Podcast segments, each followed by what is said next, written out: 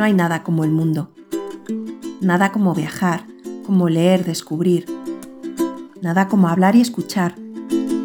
Este es el podcast de No Place Like World.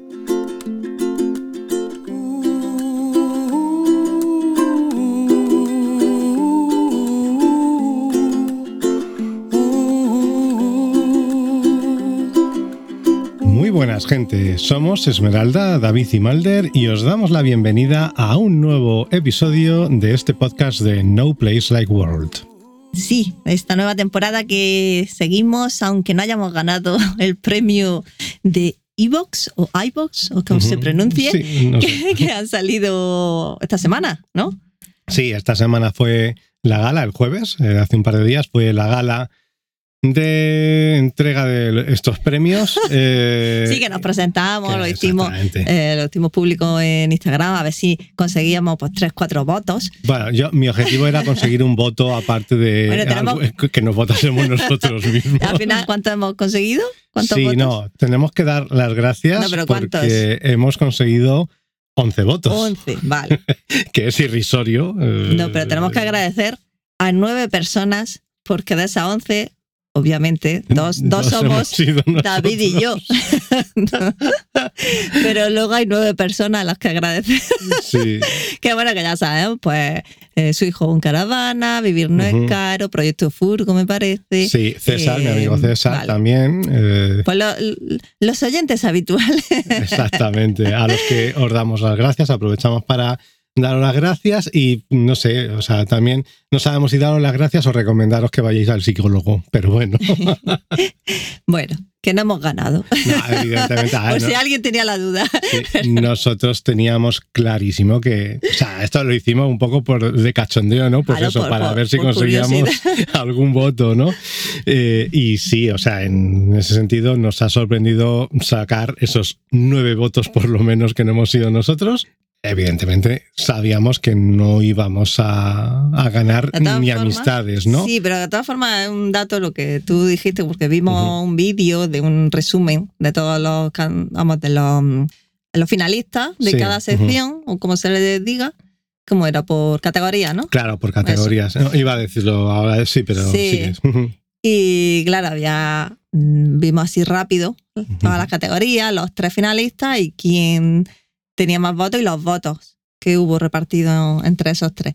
Y, y la verdad es que había, como tú dijiste, David, había algunos podcasts que dicen, vamos a ver, ¿cómo podéis competir Ujú. vosotros con un nombre detrás de, pues, de categoría, que haber dicho? Va- vamos a, vamos a de- nombrarlos directamente. Sí, pero Hostia. que con una producción, con un Claro. nombre con- de empresa, con etcétera, etcétera, con gente periodista cualificada. mm, Además, una era quien. Sí, ¿Cómo eh, se llama? esta tía? Almudena Ariza, Vale. o sea, corresponsal de televisión española en Nueva York. Claro, es que había de Radio Nacional de España. Ujú. eh, de la SER. de la tiene SER. un montón. Y dice, anda, vaya a competir con Mindundi, que está aquí Claro. por afición. Es cierto que, vamos a ver, eh, yo esto lo hablé en su momento con, con mis amigos, ¿no? Porque yo ya me quejé hace tiempo del tema, mm, porque vi básicamente, o sea, uno de los que ha ganado en una de las categorías, en la categoría de humor, han sido Berto Ah, y sí. Buenafuente. ¿Qué hacéis compitiendo aquí? Claro, yo,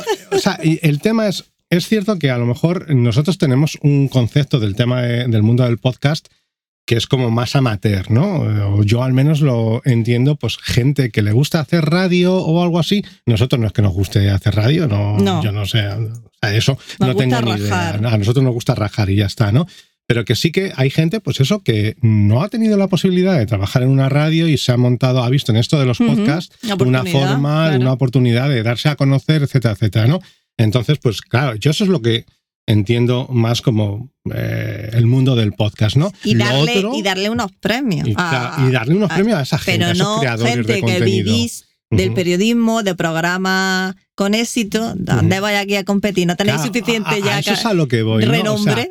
tienes que meter, o sea, ya no solamente el hecho de que en una plataforma como es iVoox, eh, Spotify, la- todas las plataformas que conocemos, que eh, entren programas de la parrilla de una radio nacional como es la SER, ¿no? Porque es que la SER tiene, o sea, una cosa es que tú pongas, de- dejes eh, o tengas disponibles esos programas que tú haces en tu eh, programación habitual, que los dejes en estas plataformas, ¿vale? Está muy bien. O sea, es cierto que le quita a otros mm, creadores, que no es nuestro caso, porque a nosotros no nos quita nadie nada, porque nuestros números son malos de por sí, pero hay gente a la que a lo mejor sí que es cierto que el mero hecho de que esté el podcast de Berto y de Buenafuente disponible en iBox o iBox en lugar de estar, aparte de estar disponible, me refiero, en la web de la SER, pues le puede quitar en un momento dado potenciales oyentes, ¿no? Pero ya el hecho de que no solamente hagas eso, sino que además te presentes a unos premios, porque es que esto mm, se presenta el creador. No es que, o sea, te vota la, la audiencia, pero tú te tienes que presentar.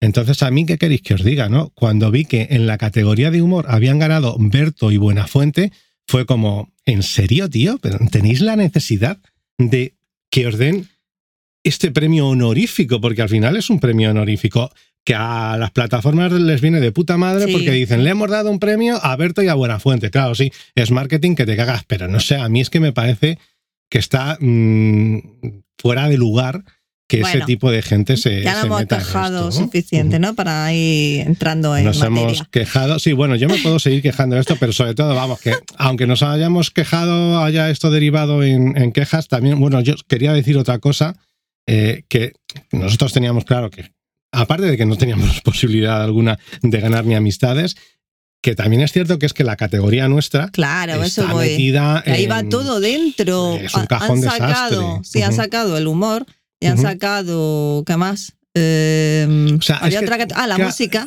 es sí, otra categoría diferente, pero realmente todo es cultura, ¿no?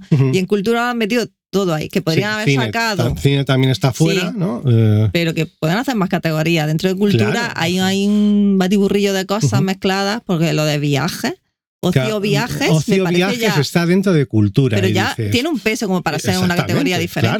claro, claro. En fin, bueno. Entre otras cosas, porque luego había categorías En ese- también. Sí, pero que si lo hubiesen sacado, sí hubiésemos ganado con 11 votos. Sí, bueno.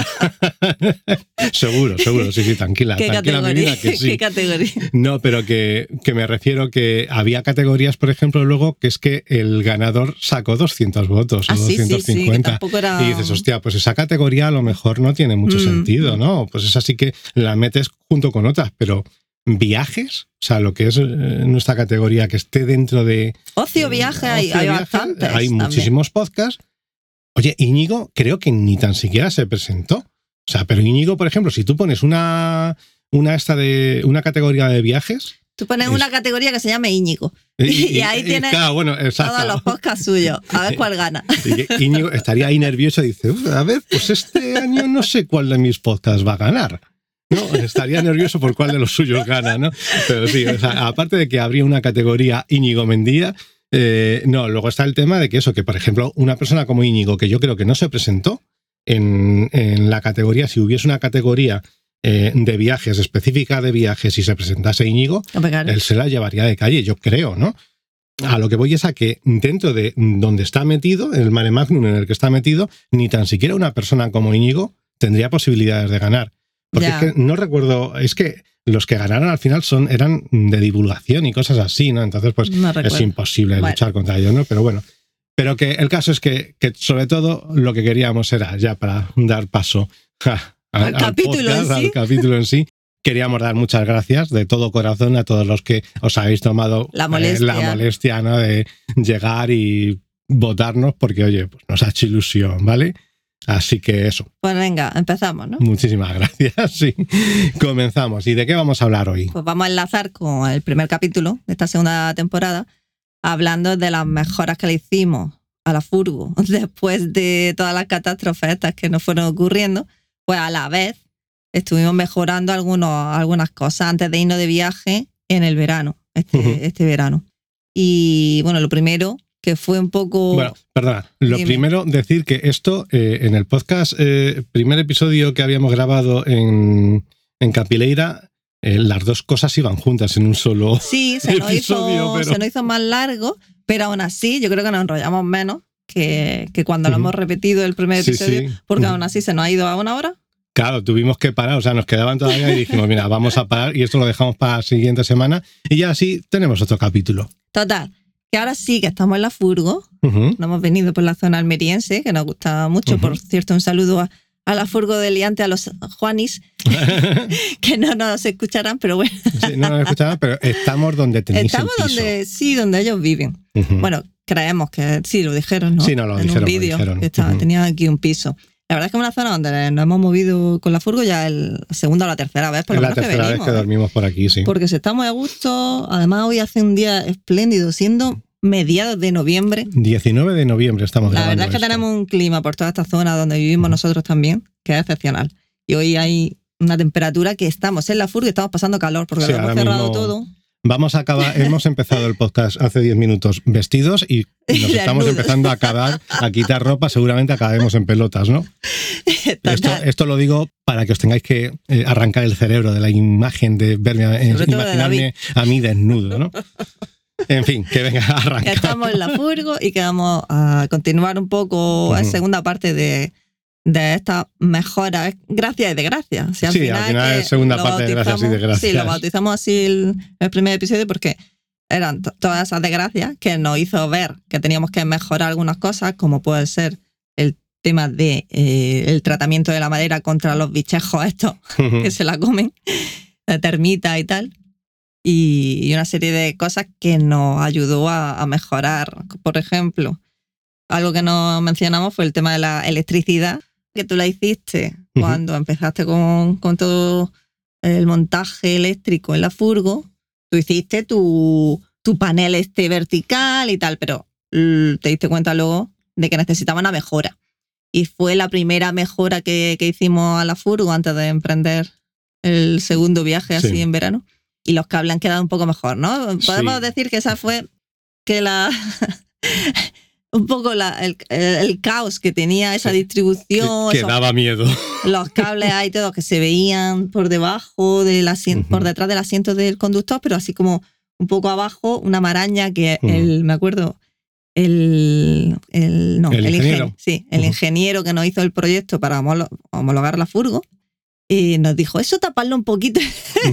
y no sé si lo llegamos a tapar. No, no lo llegamos a Yo tapar. creo que no, porque la homologación fue de risa. Sí, La verdad es que apenas miraron nada, vinieron con la lista y era como hacer el check, ¿no? Sí, eso lo, lo hablamos en su día, así que Las luces, debía de ser un chico nuevo. no sé qué. y- Sí, pues ala. Sí, Ah, sí, es que apenas miró nada. Fue exactamente. Esto es esto. eh, con, él tenía una lista y hizo. ¿Está esto está, esto está, esto está, esto está, y, y ya está, ¿no? Punto. Hombre, Mm. sí, entró. No, es que se quedó en la puerta lateral, tampoco entró mucho. Claro. Sí, cuando le dijimos lo de la, la No, la calefacción no, el. el, No, no, parece. el- la- esto, el, lo del El bo- agua el caliente. booster, no, O eh, el- o el booster. Él se queda así como que el booster no sabía lo que era, no entendía, y yo les- le expliqué lo que era. Y digo, mira, este es el booster, esto es el, el regulador. Que era así. Y, y decía, pero el booster tiene que estar, no sé qué. Y yo le expliqué cómo funcionaba y el chaval dijo, vale. Sí, pero lo del agua caliente o lo del gas, no. Porque eso Mm, tiene su. No me acuerdo, su- ahora mismo es que no me acuerdo. Vale, pero como el, el gas tiene su boletín. Sí, yo el, creo que el gas aún- tiene el boletín. Aún así está- tendría que eh, comprobar, tenéis ahí el gas. No sé, pero creo que se acercó un poco. Sí, sí que se yo movió- dije dónde estaba se movió un poco esta. de, de esa zona de entrada, pero Ujú. simplemente para ver dónde estaba colocado. Sí, no, abrió, Lo del abrió agua el- caliente el, lo del armario, gas, ¿no? vio que estaba ahí hecho el otro armario estanco y, Ya está, pero es que y- no. y re- o no las claraboyas. abriese. Ujú. Dos claraboyas. Y se acercó un poco porque la Ujú. chiquitilla que hay detrás la tenía Sí, que, casi no se ve. que acercar para verla, ¿no? Y, y poco más. Que, Pero bueno, que volviendo que- a la instalación claro, eléctrica, que es cierto. aunque era un poco caótica, la veía ahí, daba un poco de miedo. no, no hubo daba problema. mucho miedo. Y a Ah. mí no había dado problema, pero yo era Que no hubo consciente problema ni para homologar, Ujú. ni luego nos dio problema de funcionamiento. De, sí, ni de funcionamiento, ni de, ni de asusto, ni nada de eso. Pero yo era consciente de que eso no podía estar así, porque, bueno, lo primero era que, que claro, que todo esto del. Si os acordáis, ya lo dije en, los cuatro episodios en los que hablamos de la instalación, sobre todo en el, ins- en el de la instalación de 12 voltios, habíamos hecho un panel que se puede mm, deslizar con unas guías de estas de las de los cajones, ¿no? Pues tú lo sacas, ¿no? ¿Qué pasa? Que había tal maraña de cables que no lo podías sacar. Entonces era un tema de esto que dices, hombre, esto hay que arreglarlo un poquito. Además también es cierto que eh, algunas de las eh, algunos de los terminales de los cables gordos, o sea, los cables gordos son pues el de mm, los que van de la batería al booster, etcétera, etcétera, pues esos no estaban del todo bien puestos, se nos había soltado en un momento dado uno de la batería, por ejemplo. Entonces, pues eso le quería dar un, aire, ¿no? O sea, lo quería arreglar un poquito. Y yo, infeliz de mí, pensaba que eso iba a ser cuestión de una tarde, ¿no? Que iba a ser eh, coger y, mm, digamos, eh, agrupar los cables para ponerles una cinta de nylon y tal, eh, de esta de las de automoción, para que quedase todo como más recogidito y tal. Pero que va, o sea, me tiré al final casi una semana, o de hecho, entre una semana y diez días, que lo primero que hice fue quitar el asiento del conductor. Eh, recuerdo que lo subí, se tiró la furgo mm, aparcada delante de casa eh, sin asiento del conductor, pues eso, casi diez días y todo lleno de cables. Porque es que el, problema que, uno de los problemas que habíamos tenido es que ah. se nos habían ido todas las etiquetas. Bueno. Mm. Entonces, claro. Pero que ahí la verdad es que dormíamos tranquilos porque dijimos, no se la pueden llevar. Sí, no se la pueden llevar. Eso, si sale, no, lo pueden ir de pie conduciendo. Exacto. Entonces, bueno, y aparte que le podía dar un calambrado con todos los cables. No, a ver, estaba cortada la corriente de 12 voltios y era todo seguro, ¿no? Pero que el tema era eso, ¿no? Que claro, lo primero que hubo que hacer es de toda aquella maraña de cables identificar positivos y negativos, ¿no? Entonces fue, la verdad que fue un trabajazo, aparte que ya hacía calor, eh, no podías estar, por ejemplo, a las horas en las que estaba dando el sol en la furgo, era imposible estar. Hay que dar gracias de que hubo esa semana varios días que estuvo así el tiempo como nublado y lloviendo, porque si no es que hubiese tardado mucho más tiempo, ¿no? El caso es que, bueno, también había que sustituir eh, los cables que van al, al, este, al inversor nuevo, teníamos puesto unos cables de 25. Ah, bueno, claro, que compramos el inversor para usar secador. Claro, y teníamos, a ver, los cables yo creo que habrían, que no ah, hubiera hecho falta cambiarlos, pero es cierto que como el inversor era, es de 2500 vatios, yo opté por, bueno, lo consulté de hecho en una tienda y me dijeron, aunque tengas poco recorrido, mejor ponle un, un cable un poquito más grueso y me recomendaron poner, pues no, ir pusiendo de 50. Es que no, recuerdo si fue de 50 o qué. Y bueno, es otra de las cosas que cambiamos. En lugar ahora de ir todos los cables, todos los con, o sea, todo, 12, el positivo de 12 voltios van a la caja y desde la caja mm, sale un cable que iba a la batería, ¿no? Pues si desde el, el inversor, otro cable que iba a la batería. Al final, a la batería, a los bornes de la batería iban un montón de cables. Pues eso, lo que hemos hecho al final ha sido poner unos, eh, ¿cómo se llamaba? Como un hub, digamos, de bornes. son es unas piezas metálicas eh, con seis tornillos y de ahí pues sale solamente un cable a cada borne, ¿no? O sea, como que recoge todos, hace de general y ahí iba uno general a la, a la batería, ¿no? Entonces, pues es lo que dice Esme, o lo que ha dicho al principio Esme. Había un montón de cables antes por el suelo, que ahora están todos bien cogiditos, eh, con su cinta de nylon, están cogidos eh, ocupando el menor mm, sitio posible. De hecho, ahora mismo recuerdo que lo dijiste una vez que estaba terminado, que dijiste, ahí va, ¿cuánto sitio hay aquí, no? Sí, claro, pero porque se despejó mucho los cables detrás del asiento y lo que hemos podido hacer es colocar ahí cosas, pues. Claro, que era el objetivo. Esto, los. Coño, ¿cómo se llama? Los calzos. Hemos puesto ahí los calzos, la mesa que compramos plegable. Colocamos también el parasol, uno, un parasol en condiciones ya. Sí, que compramos, ¿no? Mm, eh, compramos unos parasoles para la cabina. De estos que ocupan mucho menos que el que teníamos, que, que hicimos nosotros, sí. Total, que esa parte ya de detrás del asiento se puede aprovechar ahí con una, eh, ¿cómo se llama esto? ¿La cincha esta o...? Sí, los pulpos estos... Sí, los pulpos, para que no se mueva en las curvas y tal.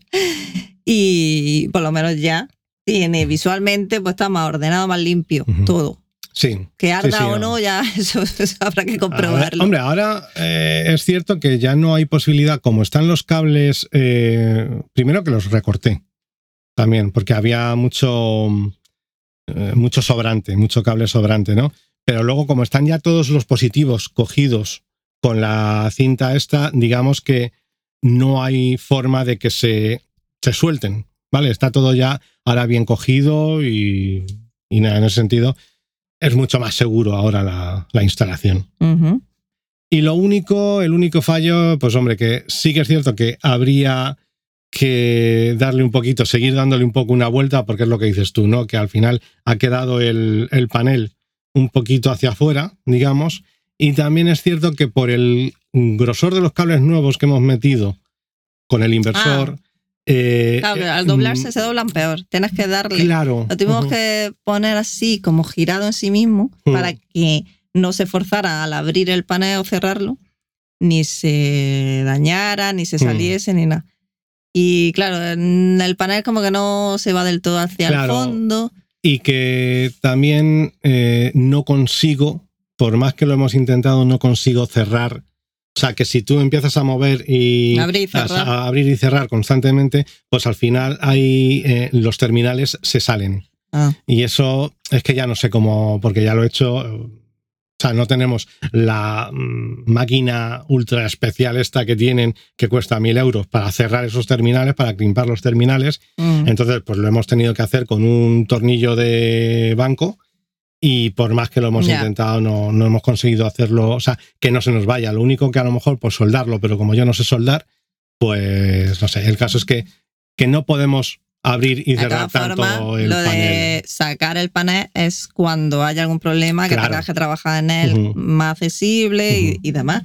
Si no, en el día a día, en el uso normal, no hace falta No hace moverlo. falta, exacto. Entonces ahí se queda. De Entonces- hecho, no lo hemos abierto, yo creo, desde que lo pusiste. No, hubo así alguna vez que hubiera sido necesario, pero me las apañé para no abrirlo, o sea que mm, Bueno. sin problema. Que por ahí. Esa sido lo, lo las primero que hicimos, pero hace ya meses, antes de que empezam- empezaran las catástrofes. Bueno, entre las ya habían comenzado. Sí, las el ratoncito ya Sí, el, sí, ratoncito había ya había estado cagado, Ah, sí, sí, sí. vale. Y estábamos fue después de justo cagar. antes de. Yo creo que fue. Eso vino antes de las termitas. bueno, pero la- bueno, no, pero lo de la termita y el ratón fue más o menos paralelo. Ya, pero y esto también, o sea, porque es cierto que cuando empezamos con una cosa, pues ya hubo que empezar a poner. O sea, que lo de la electricidad era algo que había que hacer antes de irnos dos meses. Sí, De- sí, pero que de eso lo viaje. hiciste con tiempo suficiente antes de, de irnos. Sí. El tema es que luego, sí que de forma precipitada, una vez que ya solucionamos el tema de, del ratoncito, de la termita, mm, mejoramos, es cierto, el mueble de cocina para que entrase la nevera nueva. Claro. Y ahí mientras fuimos construyendo, ya por fin, ¿no? El armario que llevábamos, pues desde el principio de la camperización, Sí. diciendo que teníamos que poner un armario ahí entre el, Entre el baño, entre la pared lateral del baño y lo que es la cama, el salón. Ujú. Y claro, al hacerlo ahí en medio, no hacer los muebles continuados, que es lo que comentamos también en el último capítulo, me parece, de la primera temporada, las recomendaciones finales Sí. y tal, sí que es lo que dijimos, hacer todo de corrido, ¿no? La- Mm. Un mueble en una parte, en un extremo de la furgo, en el otro, ¿no? Pero el primer mueble que vaya pegado a- al final o al principio y a continuación el siguiente. Todo ahí uno pegado a otro, porque si dejas un hueco, ah, ya haré aquí un mueble Hmm. entre medias. Si eres como David y yo, que no te sale nada recto, que está todo torcido, eh, las tablas, no sé qué, las medidas no salen como siempre, eh, total, que no te queda recto. Ujú. Ese Sí. mueble ya está descuadrado con el baño, ¿no? Y, y- Sí, y el altillo que tenemos aquí. El altillo, sí, bueno, En lo- fin. lo del altillo es que es cierto que eso en ningún momento nos, nos dimos El cuenta. altillo fue complicado de hacer.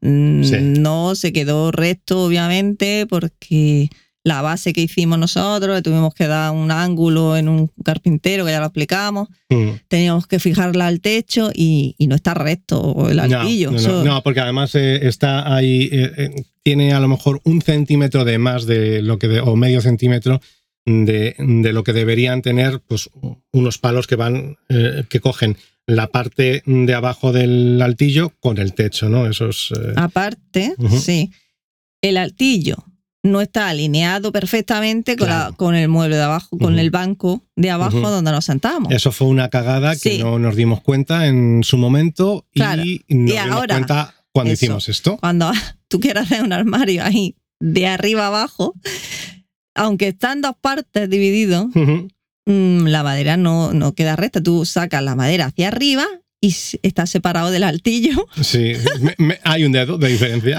Ay, ahí, yo qué sé.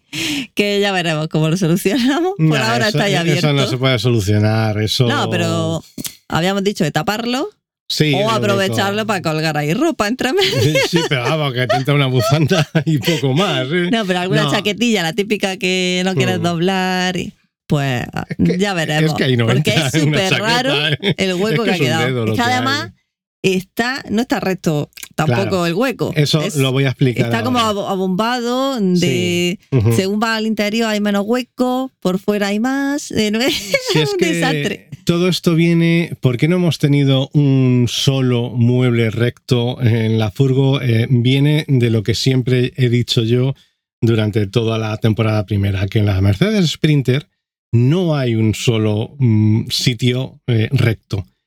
¿Qué pasa? Que nosotros, si os acordáis, eh, ya dije en más de una ocasión que ninguna furgoneta es totalmente recta. O sea, que todas, en- dentro de lo que es la parte de la caja de carga, hay eh, hacia la mitad son un poquito como más gorditas con mm, respecto a cómo son en la zona de las puertas o en la zona de la puerta lateral de, que da la cabina, ¿no? A lo mejor pues hay dos centímetros de diferencia eh, en esa parte central de la caja con respecto a ambos extremos, ¿no? ¿Qué pasa? Que si nosotros eso no lo tuvimos en ningún, no lo sabíamos, entonces no lo tuvimos en cuenta en ningún momento. Tú llegas y dices, a ver, si yo tengo que hacer un mueble, eh, un armario aquí, desde abajo hasta arriba, eh, desde el suelo hasta el techo, quiero decir, ¿no? Pues, ¿qué vamos a hacerle? De 30 centímetros, pues tú pones en el lado de delante de ese, o en un- uno de los lados, el lado de la derecha del mueble, eh, pones la pared de 30 centímetros, la pared de ese mueble, ¿no? Y luego la otra pared, lógicamente, la haces de 30 centímetros. Pues ahí está el error, porque tú la juntas hacia la pared y no estás teniendo en cuenta esa diferencia que se va haciendo a lo largo de la caja de, de la, mm, o sea, la diferencia de anchura que hay en la caja. Entonces, pues siempre, claro, tú lo ciñes a la pared y el mueble te va a quedar un poquito, uno de los lados, una de las dos paredes, un poquito más atrás que eh, la otra pared, ¿no? No sé si me estoy explicando. O sea, que al final el tema está en que tú tienes, hay una desviación que tienes que corregir, que es lo que no hicimos nosotros, Mm. pero es que eso eh, nos ha pasado en todos los muebles. Porque ese es el, el secreto del problema de la de por qué eh, el mueble de la cocina o, el- o la U del salón Están igual, porque nunca tuvimos eh, presente esa desviación, esa diferencia que había de anchura según se, te ibas moviendo por la caja, ¿no? Entonces era tan fácil como haber hecho, mm, haber tirado una línea recta desde el principio y haberte ceñido a esa línea y haber tomado las medidas de todos los muebles con respecto a esas líneas. Conclusión, que si una de la pared derecha del armario tiene 30 centímetros, la izquierda la teníamos que haber hecho de 31 para que hubiesen estado alineadas las dos, mm, las dos paredes. ¿Qué pasa? Pues que ahora están como en diagonal. Apenas se nota, pero se nota cuando estás haciendo el mueble. Sí, total, que ha quedado ese de- desperfecto ahí. Pero el mueble, aunque todavía le falta alguna puerta que poner, está bastante sí. bien. Lo que hemos cambiado, porque nosotros queríamos mueble, pero para colgar la chaqueta, la parte de Mm. arriba. ¿Qué pasaba? Que sí, estaba muy bien, compramos una, um, una cosa de estas que tiene su- sus agujeros para ir metiendo perchas, ¿no? Sí, y que es- y que es que se como abate, ¿no? sí además se abate y que es pues tipo lo que tienen viajando en nuestra vida eh, que, que también mm, hicieron un mueble parecido no solo que mejor claro claro. y la parte de arriba pues tiene la chaqueta qué pasa que mm, al colgarla así de frente tú, habla- tú abres la- las dos puertas de- del armario y no tienes las chaquetas de lado como en un armario tradicional de casa, sino que están de frente, ¿no? de cara sí. a ti, toda una detrás de otra. Así. Mm, que desaprovechaba, desaprovechaba mucho ese mueble si lo utilizaba solo para colgar Claro. las chaquetas, porque te- podías poner cuatro, cinco máximo chaquetas Sí. y todas ya apretujadas. Y sin embargo, si pones baldas, ahí puedes colocar un montón de ropa, de historia y de cosas que yo creo que se aprovechan Ah, Aprovecha mejor muchísimo más, sí. que las chaquetas. Pues mira, como tampoco pues para el invierno tenemos una chaqueta impermeable Mm. y algunas así más de abrigo, pues esas se doblan o se deja en una percha exterior que Claro. tenemos también. Mientras no te llueva, tú puedes salir a la calle O- con el abrigo o y incluso- al entrar lo doblas y lo metes. Claro, lo dejas en los asientos delanteros con la funda impermeable. Es que, no sé, hay opciones y no para ocupar. Al menos nosotros, que tampoco tenemos mucho almacenaje, vamos a decidir poner baldas, ¿verdad? En vez de, Sí, sí, sí, de colgar. De hecho, ya lo que tenemos ahí, nos fuimos en verano con la ropa una encima de otra Mm. porque no nos dio tiempo a poner las baldas. Pero eso es algo que, que tenemos pendiente también. Y vamos a, a mejorar el mueble este armario, Sí, que o sea, es mucho esta- desahogo. Ya es la mejora sobre la mejora. Exacto. Porque claro, es que Mulder tiene su propio espacio en el mueble, una sección solo para él, Sí. con sus piensos, sus latitas, sus juguetes, sus cosas, ¿no? Bueno, perdona, sus latitas van en mi hueco. Que no. Vaya, van aquí en mi asiento. Ah, porque Ah. ya es que claro, porque había no muchas entraba. cosas. Entonces, pues Es David que, que lleve menos ropa. Come mucho Mulder. El problema de Mulder es que, claro, la comida que toma es diferente a la que puedas comprar por ahí en cualquier Mm. tienda porque tiene un montón de alergias. eh, ya tengo la comida que le sienta bien, que, que no le provoca ningún tipo de, de alergia, aunque ahora está con los picores, el pobre. Eh, tiene algunos brotes así según la época Sí, del pero año. que eso es más ambiental que otra cosa. Pero claro, yo ya tengo un pienso bueno que le viene muy bien y que, Claro. y que es bueno, coño, que no Sí. es las marcas estas que te lo vende como que es... Ujú. Sí, no, es un Royal vamos- Canin. Bueno, si no quería mencionar marcas, pero sí, que parece que por el nombre es buena y no es así. Tú tienes que mirar bien los ingredientes. Entonces, yo ya tengo su pienso y sus latas. Y además es difícil con todos los alérgenos mm, estos alimentarios que tiene Sí, Malde dar claro. con un pienso, con unas latas que no tenga alguno de todos esos, porque todos tienen o arroz, o guisante, o mm, algo de, de maíz. O de, es que incluso si compras los cereales, de los cereales, sin cereales, sí, pero tiene o arroz o guisante, que además pues Malde es bastante alérgico a eso. Sí, claro. Y es complicado. Entonces yo he dado por internet con, con este pienso, con estas latas alemanas además, son marcas alemanas los dos casos. Y claro, Sí, mm, tenemos que llevarnos. ¿no? Luposan. Sí, eh, el nosotros pienso. compramos el pienso de Luposan, de que aquí el distribuidor en, en España, eh, eh, Lara Vital, Lara Vital. sí. Y luego las latas de Terracani, que ya tienes que llevarte, porque Ujú. cuando estamos de viaje, es que a ver, yo no sé cómo lo hace la gente Bueno, a la, la hora de recibir sabe, pedidos. Sabe ¿no? muy Pero, bien dónde va a estar un día, Sí. entonces lo envía a pues no sé, a un un puesto de recogida puesto- o algo. Claro, exacto. Ya. Lo que pasa es que las latas, por ejemplo, pueden tardar entre una semana perfectamente, Claro. desde Alemania hasta donde estamos nosotros, en llegar. Una semana o semana y pico. Hombre, esta vez estábamos en Alemania, no nos hubiese tardado tanto, pero Mm. sí es una cosa que es un, al final te plantea un Total, problema. que preferimos, por si acaso, Mm. llevarnos toda su comida. Si vamos a estar dos meses, la de dos meses. Y eso, pues, ocupa todo un saco entero de 15 kilos, más las Claro. latas, que son de 30 a 60, de- depende de la cantidad que le des, pues eh, eso ocupa. Entonces, por lo menos el mueble sirve para llevar todas las cosas de Malde, nuestra ropa y juegos, no sé qué, que Sí. también tenemos pendiente un capítulo sobre Bueno, juegos de de hecho, mesa, ¿no? Sí, exacto, eso lo vamos a hacer, pero te iba a comentar que todo Libros, esto, todo esto que has dicho de Mulder Sí. eh, se repetirá en un, Sí, capítulo, un capítulo que que hagamos hacer, de por es, cómo supuesto, es, De, eh, de uy, nuestro, de nuestro chiqui, de Malder, eh, cómo viajar cómo es con viajar perro. con Mulder, con un perro ¿Cómo viajar con Mulder? este, cómo el- Sí, eh, ese no es es lo otro. mismo un perro que Mulder. Mejor.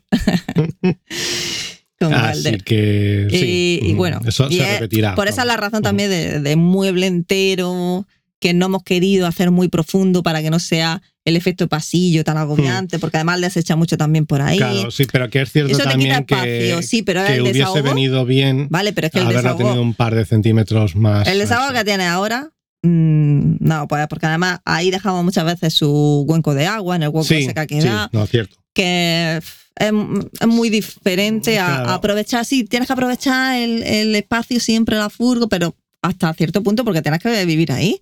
Mm. Al menos en nuestro No, caso son dos meses seguidos dentro de la furgo. Y, y también, perdona, pues es cierto, como nuestro mueble de la cocina Sí, igual. justo donde está el armario en un lado, es donde está El mueble estaba más fregadero profundo. y es más Mm. profundo el fregadero que con respecto a la parte de los Sí, fuegos. eso ya lo ¿no? explicábamos. Por tanto, Lo el pasillo exacto. era más, es más estrecho ahí. Si tú traes el mueble muy a la altura, a la altura justo del baño, quedaba muy agobiado ahí todo. Sí. Y por otro lado, también es cierto que haberlo dejado con esta, Sí. esta profundidad nos permitió en lo que es la pared El lateral de- del baño. detrás del baño, Sí. mm, nosotros teníamos por la estructura, ¿no? Entonces, pues al final lo Claro, que porque, pero porque ahí tenemos los cables, no, cables, no, los, los tubos del agua metidos, tenemos ¿no? sí, bueno, que eso el día que se nos rompan los Ya, tubos del agua va a ser una, una jodienda, sí, pero claro, es como una pared falsa que tienes que crear para meter los tubos, que te entre ahí todo por dentro y luego lo tapas. claro. Pues claro, nosotros dijimos que se le ocurrió a David, vamos a taparlo todo, hasta los tubos y la parte de arriba, que no hay nada, al menos lo que sobresale eh, de, del armario, ¿no? Lo que, que, son 30 centímetros o menos. donde no hay armario, pues ahí estantería y Claro. ahí te caben más cosas. La verdad es que ha quedado bien, es como la parte Sí. de, mm, de aseo, ¿no? De baño. Claro, sí, no, la- es, es- Mm. yo qué sé, tiene, eh, al final tiene la profundidad de Justa. justa sí. para meter paquetes de Kleenex y yo qué sé, o sea, Eh, puedes llevar ahí, pues un ahora mismo hay un libro, unos Kleenex, un El líquido de líquido las lentillas, cosas así de aseo también, Mm, el agua oxigenada, el cepillo de dientes. claro. Yo qué sé, y, y viene bien también, y, y ha quedado bonito. Y por la parte de abajo, pues también se nos ocurrió, Ah, sí. eh, pues Otra mejora, ponerlo- ¿no? Es otra como, mejora, exactamente. está muy curiosa. Está, como tenemos pendiente mandar a Camperizando un vídeo de nuestra camperización Ah, bueno, sí. para que se descojone eh, el universo entero, no solamente el universo eh, de Evox y de, y de podcast, etcétera, etcétera, eh, pues se verá mejor cuando hagamos esa, ese, Ese vídeo. ¿no? Pero claro, utilizamos en la parte de abajo, utilizamos friso, pero tenemos dos dos lamas, dos la parte lamas. de, una lama de arriba que se sale, ¿no? Claro, que tú Que la abre. mueves, la puedes abrir. Sí. Entonces tienes todo un hueco para meter mm, mm, ropa sucia. Bueno, O sea, ropa, ropa interior, calcetines, la- lo típico que usa a diario, que echa a lavar y para no ir levantando mm, el, el- la cama fija que tenemos, bueno, semi eh, cama fija Sí, la parte fija de la cama. de, Ujú. sí, de, de lo que es el salón, que ahí dentro, debajo, al lado del depósito de agua, pues tenemos la cesta de la ropa sucia, ¿no? Ujú. Pues ahí es- viene bien de desahogo, esto que hicimos con el friso, para meter la- los calcetines, sobre todo, las cosas así Sí. pequeñas, No, por para ejemplo, lavar pues cuando yo estaba con el Camino de Santiago, también. eh, pues Mm. esos calcetines, Sí. este tipo de cosas, pues iban ahí. O sea. Eh, no tienes mucha capacidad, pero por ejemplo, No, o sea, vamos a decirlo claramente, para bragas y calzoncillos, oye, pues te van entrando ahí todos. Hombre, ¿vale? claro, y que cabe hasta que tienes que lavar. Claro, Porque sí, ya sí, no tienes más que ponerte. Sí, sí, sí, no, o sea, tú ahí vas metiendo eh, ropa de- muda, vamos, y Sí. y sí, no, fue, eso ha sido, nos ha quedado, eh, seguro que la ejecución podría ser mejor, Hombre, pero como idea yo creo, yo estoy contento Sí, con esa idea. gracioso, ¿eh? está O sea, que, bueno, esas entonces, son la de mobiliario. Bueno, también decir que, bueno, el mobiliario, o sea, también es cierto que hubo un momento que estábamos ya tan hasta los cojones de gastarnos dinero en maderas, sí, que sí. ya es cierto que tuvimos que, eh, a ver, de cada madera, sabéis, quien haya camperizado, que si tú compras un tablero de mm, 15 milímetros de contrachapado, de Mm. 2,40 por 1,20, siempre tienes restos, ¿no? Claro. Entonces, pues, al final hubo algunas partes que tuvimos que hacerlas con retales porque es que ya estábamos hasta los cojones de gastarnos pasta, ¿no? Mm. Entonces, pues bueno, sí que es cierto que que tenemos pendiente algunas de esas baldas, o sea, tenemos que volver a comprar madera para hacer bien las baldas, etcétera, etcétera, ¿no? Porque ahora, pues a lo mejor nos queda una pequeña rendija, pues que te entran también así dos dedos, ¿no? Entre un- uno y otro.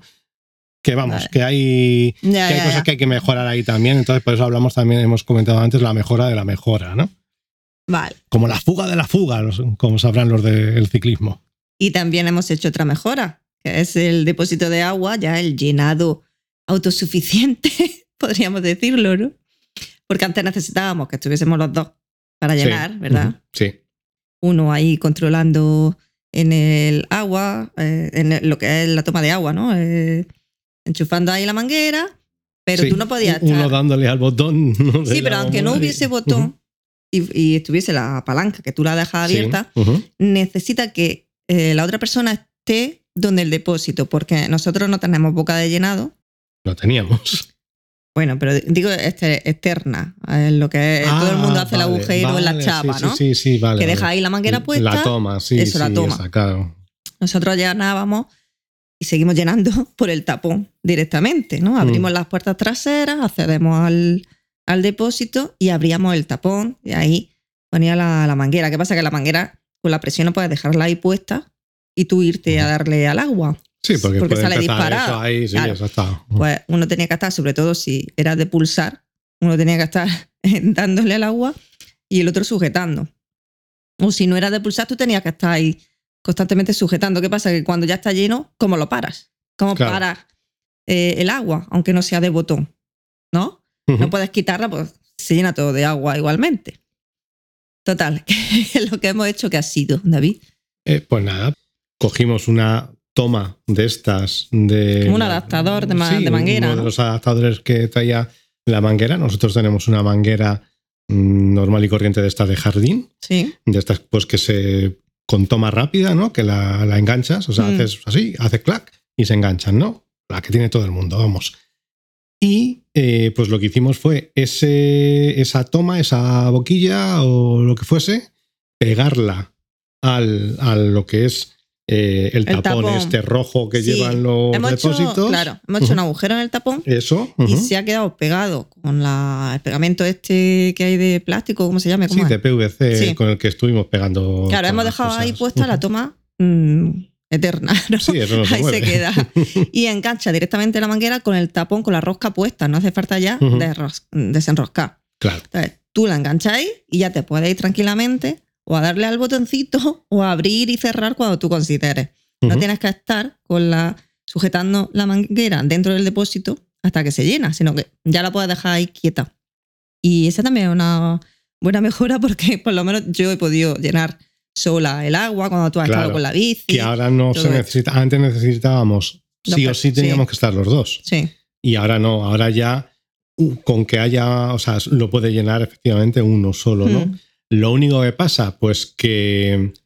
eh, Ah, bueno, que se sale, claro. solo, claro, acaba que- saliéndose el agua. Sí, porque tenemos el aireador este que Ujú. pusimos. Aquí sí lo pusimos porque es quien se acuerde. en la grises se nos olvidó hacer el aireador. Bueno, Ujú. en la de en este depósito de agua limpia sí que pusimos el aireador en la parte de arriba, ¿no? Ujú. Pero no un aireador que no se eh, necesitaba, justo en la que no se ya, necesitaba claro, en ese momento. a- a- abríamos el tapón y Claro. entonces no necesitaba aireador. Pero bueno, ahora sí, ahora sí era necesario. Ahora sí, exacto. Y eh, que no pusimos aireador como tal, sino simplemente un trozo de manguera Mm. hacia Claro. vamos, dentro del agujero Hicimos, que hicimos. Un, un agujero en el bidón. La parte mm, superior. Del diámetro de una manguera y metimos una manguera de estas que son, De- no sé si era de 12 o de 15. no se ve de, el plástico este verde de, plástico verde duro, la- sí. el que es duro, ¿no? Digamos. ¿no? que la gente usa muchas veces para la Sí, para la instalación para del agua, ¿no? efectivamente. Cortamos un trocito así más o menos largo eh, que mm, cuando estamos llenando, que dé mm, la posibilidad de que salga. de la parte de, fu- de fuera de, de la furgo sí, para que está fuera, apuntando afuera de la furgo, claro que que sale agua fuera. porque ya nos pasó la primera vez Que salió agua por, por el aireador porque no controla ya con el tapón puesto Claro. cuando está lleno del todo. Entonces, mm, a veces sale por el aireador y si no tiene la manguera, como la pusimos nosotros, apuntando hacia afuera de la furgo, pues se llena como... Claro. Como nos Empieza ocurrió. a salir así el agua y, y nos cae ahí adentro, ¿no? Claro. Pues, Entonces, bueno, eso es un aviso de que ya está lleno y ya que también hemos, mm, ya deducimos la marquita por donde tiene que estar el agua para, que, para saber que ya está lleno. Pero en caso de que salga por el aireador, pues cae agua hacia Sí, afuera y no hay Como problema. está, ya está. apuntando fuera de la furgo, no está mm, en ningún contacto, o sea, está volando fuera, digamos, la, la boca externa de, de esa manguera, ¿no? Tú estás mm, llenando, estás, si es uno de estos de pulsador, pues estás pulsando y cuando empiezas a ver que está salpicando agua afuera, pues es cuando ya sabes que está lleno y paras y ya está, ¿no? Y es una posibilidad, o sea, es una Un- un comodidad, aviso. Es el aviso de que tú tienes que dejar, ¿no? Y es mucho más cómodo, ¿no? Porque antes sí teníamos que estar sí o sí los dos.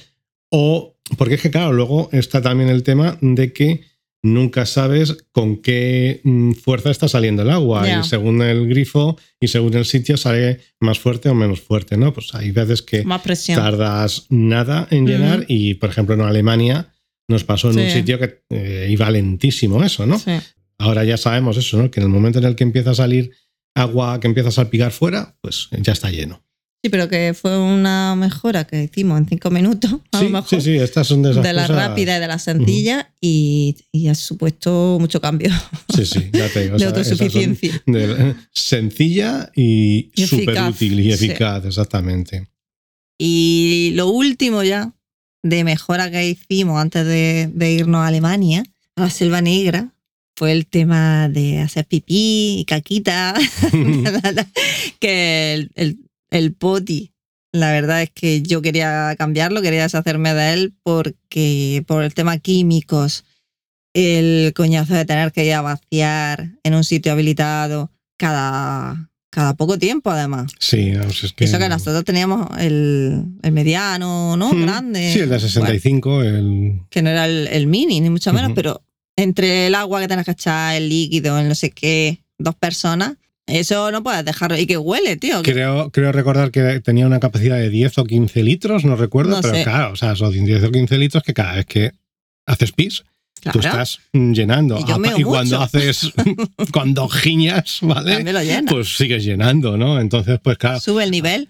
va subiendo el nivel y luego tienes que vaciarlo, que luego eso que- pesa un montón. Que huele, digo, pero huele Y- sobre todo químico. Sí, sí, sí. es una sí. mezcla tan asquerosa que sí, que, que obviamente cuando echas químicos, productos, química pura, no Mm. los ecológicos, que a los ecológicos a nosotros no nos funcionaba, ya lo probamos y no. Sí, probamos el. ¿Cómo se llamaba? No este? Eh, El verde este pero no que hay, pero nada. Por lo menos no, es que no, por mucho No. que digan. Y es que a mí eso me molesta mucho en el olor, cuando tienes que abrir la palanca para abrir el agujero y, y que caiga todo ahí, todo ahí, el pipí y tal, te viene un olor, yo lo noto muchísimo. Y es que no, no me parece, ya no por el tema de, que también, ¿no? De ecología y demás, sino por tu propia salud. Yo es que estaba respirando esos olores de Ujú. químicos. Yo no lo notaba. Y, y no, no estaba yo a gusto. No, eso quería cambiarlo. Eh, había cada vez más gente que se pasaba al boti seco, como se llame, o al baño seco, ¿no? El VC Mm, seco sí, lo llamaba. el baño Sí. seco. Y hemos, hemos cambiado. Nosotros también lo Sí, hemos nada, unido. eh, escuchamos. al caga en una bolsa. Eso. Escuchamos eh, o escuché eh, a Íñigo hablar de, de los kits de Trelino, creo que eran. Sí, sí, porque nosotros tenemos el trobolo. Nosotros ¿no? tenemos el Trobolo. Sí, está el Trelino, está el Trobolo y el Box, Y el- no sé qué. vale, muy bien. El Box, no sé qué, es el más barato. Pero a mí ese es cierto que tienes todo hecho. Mm, Que todo está. tiene el mismo sistema al final. Pero al final, o sea, yo lo que vi es que, claro, sí, lo de Íñigo, lo que tenía Íñigo eh, eran 600 euros, Joder, que. pero vimos que había un- unos kits que te vendían la taza, digamos, eh, los compartimentos. Sí, Lo que no te vendían eran el, el cuerpo, armazón. el armazón, te pero te daban, todo. te daban las medidas Sí. para hacerlo tú. Te ahorras todo el exterior. Que es cierto que pagas un ciento y pico euros por un cubo de plástico, Sí. Por otro para el pipí con el tapón especial para que no se derrame, etcétera, etcétera. Muy bien, de puta madre. Pero, mm, bueno, nosotros también compramos lo que es la taza esta Sí, para la taza de madera. de madera, que la vimos y dijimos, bueno, pues tampoco vale mucho más. Mm. para no tener que comprarla nosotros de plasticurrio ahí malo que luego se rompa, pues mira, lo compramos. Y lo del separador, ¿no? De pipí, Mm. caquita, tal. Que al final es todo plástico, menos Sí. lo de madera que compramos, esto, el- para sentarte, la tapa. Pero lo cierto es que si no, si no compras ese separador, ¿cómo lo haces? Creo que al son de mi furgón sí que hicieron un prototipo, Sí. algo así. Lara Mesanza me suena que también Sí, ¿no? hizo algo parecido a algo. Pero que nosotros creo no. que ella incluso acabó comprando un kit de estos. Sí. O sea que. Nosotros no, no éramos capaces. Además, también lo vimos eh, minimalistamente. La chica esta de mm, Hmm. que tocaba, que, que era músico Sí, profesional. una violinista. Sí, que, que está en Alemania, que se han comprado una autocaravana, ella y el marido y tal. O sea, yo a esa la seguía hace un montón de tiempo y justo vi que se habían comprado una autocaravana y que estaban haciendo el baño seco. Se compraron el kit No sé Ujú. si el mismo nuestro. No O de si la no otra fue el tre- marca. eh, si no fue el Trobolo, fue el Trelino. Sí. y claro, ellos hicieron también la forma ovalada por fuera. Bueno, se Mm. lo curraron un montón. Sí, no, es que el marido es ingeniero Sí. y. Y ella es muy manita también. Le gusta mucho todo el tema de reutilizar y, Sí, y no, tal. me refiero a, perdona, lo de ingeniero, mm, me refiero a que es que el tío eh, iba Sí, sí, al mm, milímetro. Al vale. milímetro. yo No, y que se piensa la- cómo hacerlo mejor, sí, sí, hace sí. su proyecto en fin, su, eh, su historia. Y nosotras no, mm, queríamos algo sencillo. Mm. Solo tenemos que hacer la madera por fuera, que son cuatro paredes, la base de abajo Y la base de arriba, sí, también. y, y ya está, ¿no? Bueno, y la base de arriba que tienes que recortar para que entre el separador, que esté Ujú. así ovalado, ¿no? Correcto. Y queríamos algo sencillo así, punto. ¿Qué pasa? Que, que sí, que... Bueno, primero vamos a hablar de la ejecución. Porque las medidas a mí me parece que están mal puestas en la web, Mm. porque no te explica, te dice lo que mide eh, por fuera. Mm, Tú tienes que imaginarte que, claro, que una madera va dentro de la otra. Es como al hacer el cuadrado, pues no todas van a quedar por fuera, obviamente. Unas van por dentro, la otra. Entonces, tienes tú que imaginarte la medida real, Sí. no es la que te dan ahí. Que Luego- seguramente un ingeniero eh, no tiene ningún Sí, problema sí, para seguro. esto, pero nosotros. Pero coño, poner la web ahí para tontos, las medidas para tontos. Y la parte de arriba, la, esta que teníamos que cortar para eh, hacerlo ovalado, tal, total, que no venía la medida exacta y nosotros, eh, haciendo cálculo y tal, no nos equivocamos.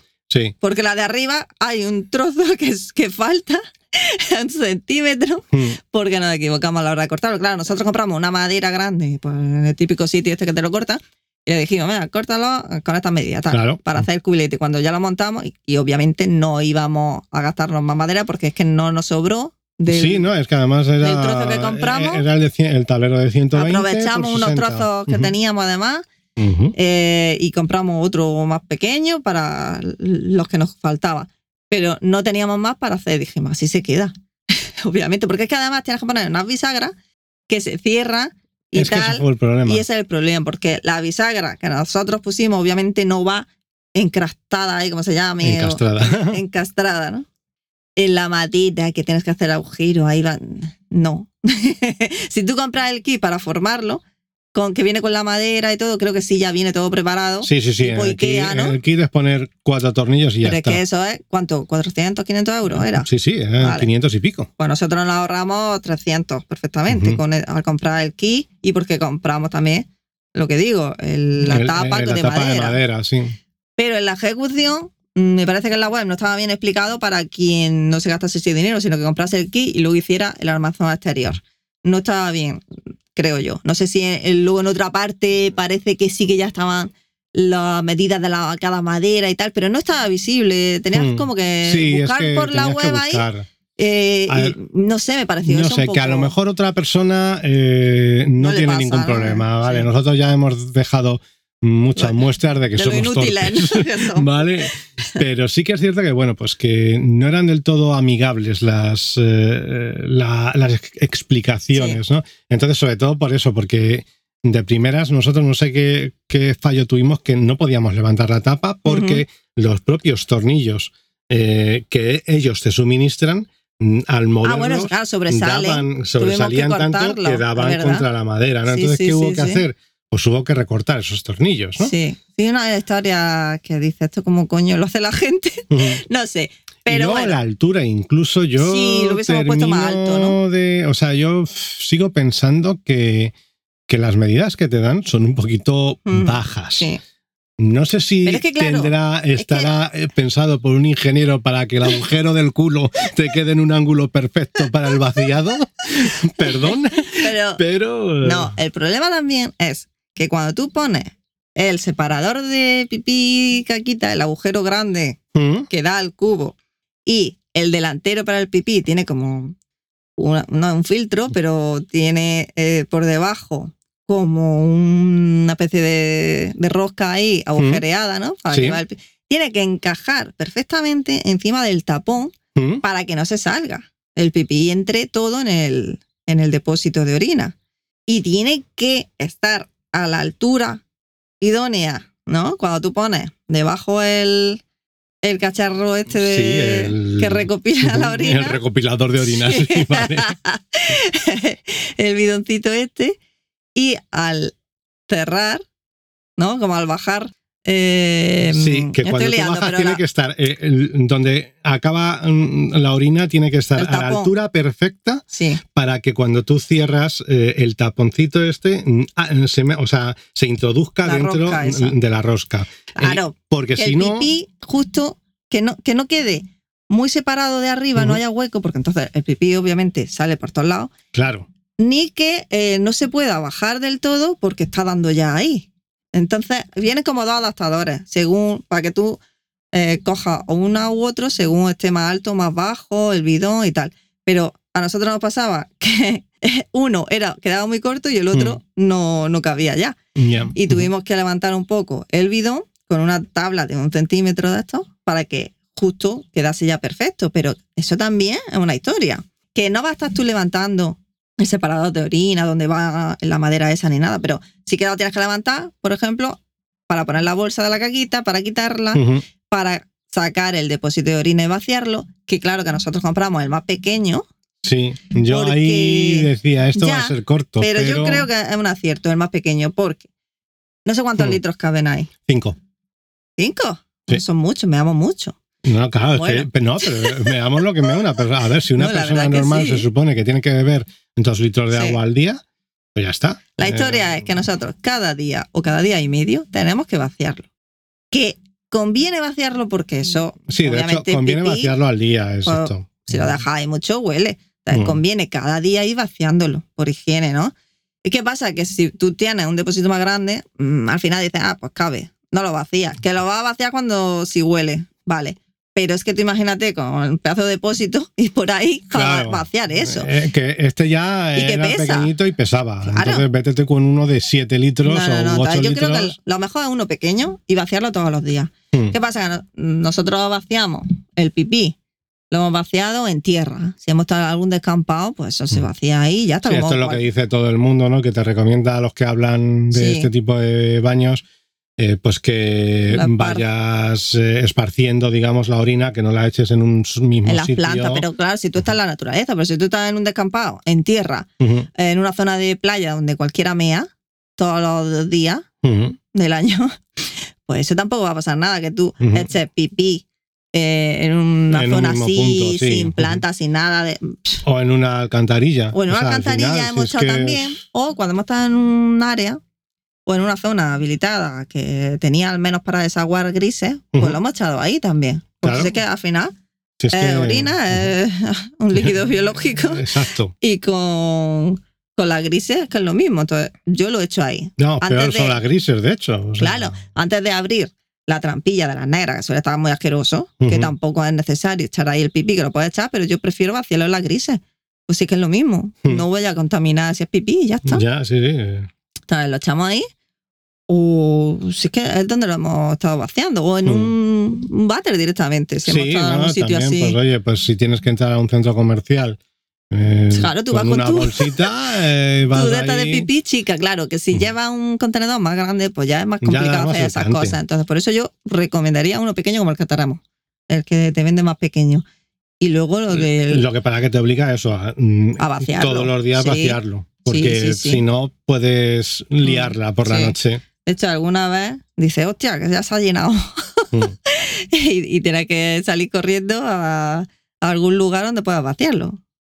Eh, luego lo de la caquita, pues era más fácil, que sí, que producen muchas bolsas, que por el tema ecológico te preguntas, dices, que al final peor? ¿Los químicos del poti o esto? Pero que nosotros al final lo hemos hecho por ser más prácticos, por más funcionales, Mm. funcionalidad, ¿no?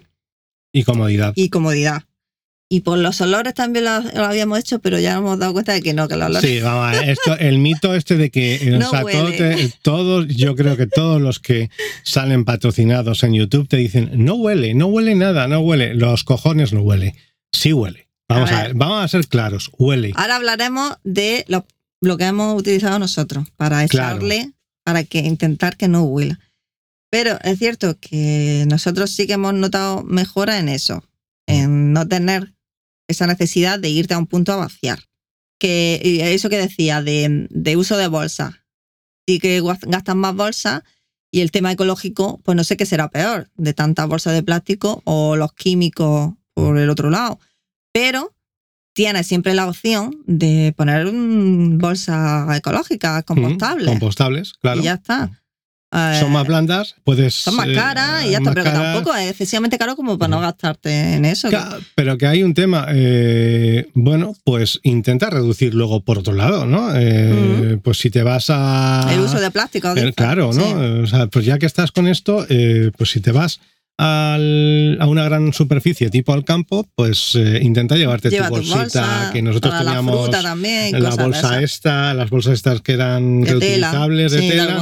Mm. Que hemos dejado de usarlas, pero es cierto que, coño, pues te, en lugar de utilizar las de plástico, Sí. y sobre todo, oye, que venimos de un. después de la pandemia, que el uso del plástico Bueno, se era disparó. obligado. O el tema de mascarilla y tal. ahí ha habido- Entonces, pues bueno, pues vamos a ver, porque yo esté echando, utilizando dos bolsas Claro. de estas o tres a la semana, tampoco creo yo que esté. Y que el tema de tener que flagelarnos nosotros de es que estamos utilizando mucho plástico, no reciclamos, sé qué, estamos contaminando. Es como, le he escuchado decir mucho a, a Irene de Concienzuda, ¿Mm?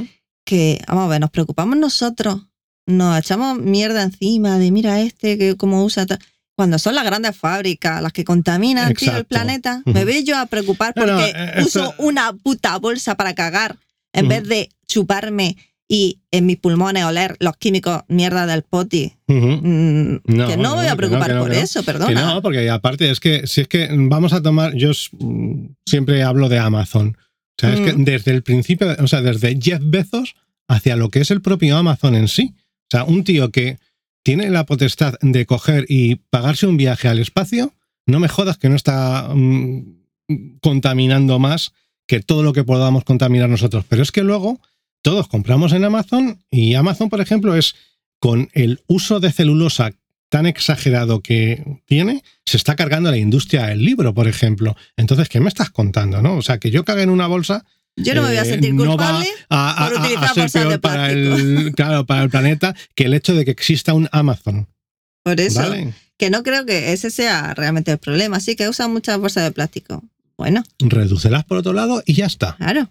Pero que, mm, es que, que además mm, nosotros, los, los que vivimos o hemos camperizado furgonetas que, que ya tenían, pues en este caso, ya, bueno, ya tenían una vida ¿Mm? útil, eh, terminó esa vida y la- se ha revendido y tú le estás dando una se- segunda, tercera, cuarta, quinta oportunidad. Y además nosotros, unas ambulancias que ya no se utilizaban para el servicio. Claro. Eh, está utilizando un vehículo Coño, que ya que reutilizamos existe, hasta los cables, cojones. O sea, que. sí, pero un vehículo que ya existe, que se ha eh, elaborado de una manera Mm. utilizando un montón de energía, de... Sí, que ha contaminado Que ya ha muchísimo, contaminado tanto a, a una la hora vez. de fabricarse como durante su vida útil. Claro, ha contaminado una vez y yo lo aprovecho eso, lo sigo reutilizando, que es como realmente sirve la ecología, cómo se, se puede mejorar un poco todo el tema de ecológico, Mm, reutilizando, claro. no tirando cosas y comprando otras, como ahora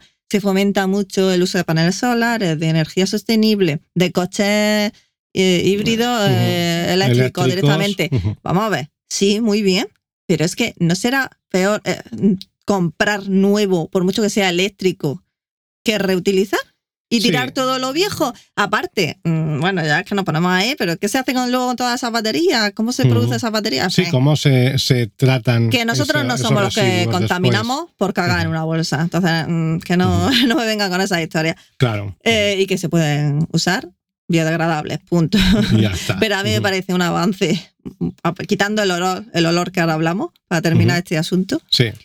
eh, me ha parecido un antes y un después con el uso de- del baño seco. Sí, sí, porque no tienes que estar. mm, mm, tu viaje no está supeditado condici- al claro. hecho de que Sí. puedas encontrar un sitio donde vaciar Exacto. tu poti. Sí. ¿Vale? Entonces, puedes coger esa bolsa y tirarla a cualquier contenedor. Mm. Está condicionado al uso de, del agua, de tu depósito de agua. Sí, eso sí. Pero bueno, Vale, eso sí. con no ducharte también lo soluciona un poco. También. En fin, que luego el tema de los olores. El tema olores, Venga. sí. El, el tema olores, mm, obviamente, huele más que si tú utilizas un químico para neutralizar. Eso que dice de no huele porque separas eh, líquido, líquido del sólido. del sólido. Perdona, pero tú cuando haces caquita en tu casa huele, ¿no? Hasta que tiras de la cadena y se va. ¿Qué pasa aquí? Que se queda. Que no se va a ninguna parte hasta que lo tiras.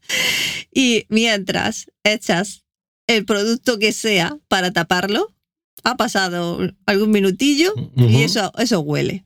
Sí. Aparte del producto en sí que le vaya a Claro, echar que el material secante, porque Eso, esto, eso, el material el- secante. el funcionamiento de esto es que se supone que tú le echas algo que va a secarlo para y evitar, neutraliza. neutralizar eh, ese- Ese esa olor. humedad que tiene de por la sí humedad, el desecho, Claro, que es lo que huele, ¿no? De lo que crea las bacterias. sí.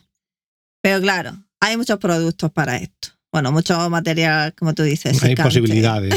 Sí, hay opciones. Eh, ¿Qué pasa? Que uno también funciona mejor que otro, como el tema de los químicos en el poti. Tienes que Mm. dar con el que te funciona a ti. Que puede que para una persona sea mejor uno u otro, pues, pues esto igual. Para el Mm, baño sí, seco. que eh, hay a quien le gusta más el Teflon y a quien le gusta más el Solvio, ¿no? Pues esto igual. Mm. Para el tema de la caquita, pues hemos utilizado nosotros papel de este eh, comprimido, compactado, Mm, En- sí, pellets, ¿no? en pellet, pellet de papel, ¿vale? También hemos utilizado pa- pellet de madera, arena de gato. Y no sé si alguno más o algo parecido a la arena de gato o qué. Pero creo que son, son esos tres los que más hemos Tres, sí, usado. eh, Porque ujú. yo me niego a usar el serrín este o la Sí, serrín o que como se podrías diga, usar serrín también. Pero yo ahí me que a niego. lo mejor el serrín eh, es mejor, pero. No, o sea, porque es cierto que cuanto menos, mm, ¿cómo decir? Menos voluminoso sea lo que tú eches, o sea, que la, el material esté más desmenuzado, Mm, mejor, porque se va a adherir más ahí a, la- a las formas ujú. irregulares y a lo que tú A la hayas montaña, echado. porque ojo, es que esto queda una montañita, una ¿eh? montaña, Ese es sí. el problema también. y luego que si echas papel, pues más material ahí que de- debes cubrir, porque sí, el papel no huele, pero lo que lleva el papel sí. en fin, Ujú. Total. Que el serrín no, yo no lo quería porque mm, crea mucho polvo. En sí es polvo. Eh, no quiero usar nada que desprenda polvo por mi alma y demás. Y luego que es muy sucio. Mm, Mm, y no quiero para el baño que haya por todos lados viruta y, y que no, a mí no me viene bien nada de polvo. Entonces, por eso empezamos con los pelés de madera y los de papel. Los de Mm. papel funcionaban mejor por eso, porque son, Bueno, aparte de que eran mucho no me menos gustaban. Eran mucho menos pesados. Eso sí. eh, tú cogías una bolsa enorme y es que no pesaba eso Mm. nada. Y es más fácil de echar, rendía. tú lo coges con la mano, no pasa nada, lo sueltas ahí, y puedes usar bastante, es barato. Mm, A mí me, me gustaba esa opción, pero claro, tienes que echar bastante para cubrirlo todo y que absorba. Por eso lo de que el material esté desmenuzado tiene que absorber, porque si tú has echado ahí un montón a una montaña, pero no se adhiere, no, no, no quita lo que haya ahí debajo y va acumulando ahí cosas, como el de madera. El de madera no me pareció práctico, pero el, el de papel puede. A, A lo mí mejor papel no me. Uno de papel que sea más fino o que haya así, mm, a mí me gustaba más porque además no, no suelta nada de polvo, ni, ni mancha, ni es sucio, ni nada. ¿Qué estamos utilizando ahora nosotros? La reina de gato. Eh, ¿Qué pasa con esto? Que necesitamos una pala mm, para ir echándola y, y pesa. Pesa Sí, bastante. pesa un montón. Mm, bueno, Pero rinde más también. sí que rinde más. Es que el problema También de los pellets de económico. papel no rendían. Y sí que absorbe más y puede echar más cantidad ahí y es más mm, útil, digamos, ¿no? Hace más Hmm. la función. Aún así, aún echando un material que es- hace su función, huele. Sí. Llega un O sea, momento claros. hombre. Huele. y que yo mm, sacaría esto todos los días, igual que claro. el pipí. Pero también es cierto que vamos a ver, huele, pero igual que huele el poti. O sea, es que vamos a es que ver, el es que poti hay huele. problemas que en el momento en el que vas a echar una meada en el poti, Sí, eh, te viene de pronto te y- viene toda la varada ahí por toda la furgoneta que dices, hostias, mm, bienvenidos a Auschwitz, ¿no? Pues Bueno, eh, esto es lo mismo. O sea, al oler final va a oler. Va a oler, pero es que el poti te huele igual. es que la Entonces, de hecho, yo, para Sí. mí, Sí, huele menos que el poti por un tema, sobre todo. porque lo saca Lo antes. sacas antes, exactamente. Es una tontería, pero La única Sí. opción para que no huela es que cague fuera. Que cague en me, o en la calle, en un bate, en un- donde sea. Pero si tienes que hacer esas cosas dentro de la furgo, va a oler. Va a Mm. llegar un momento en que va a oler. ¿Qué pasa? Pues que al final afianzas tu relación con tu matrimonio con la otra persona con la que viajas. Y si estás tú solo, mejor. Vaya. Sobro. Si te da una vueltecita cuando alguien está ahí dentro, pues mira, también mejor.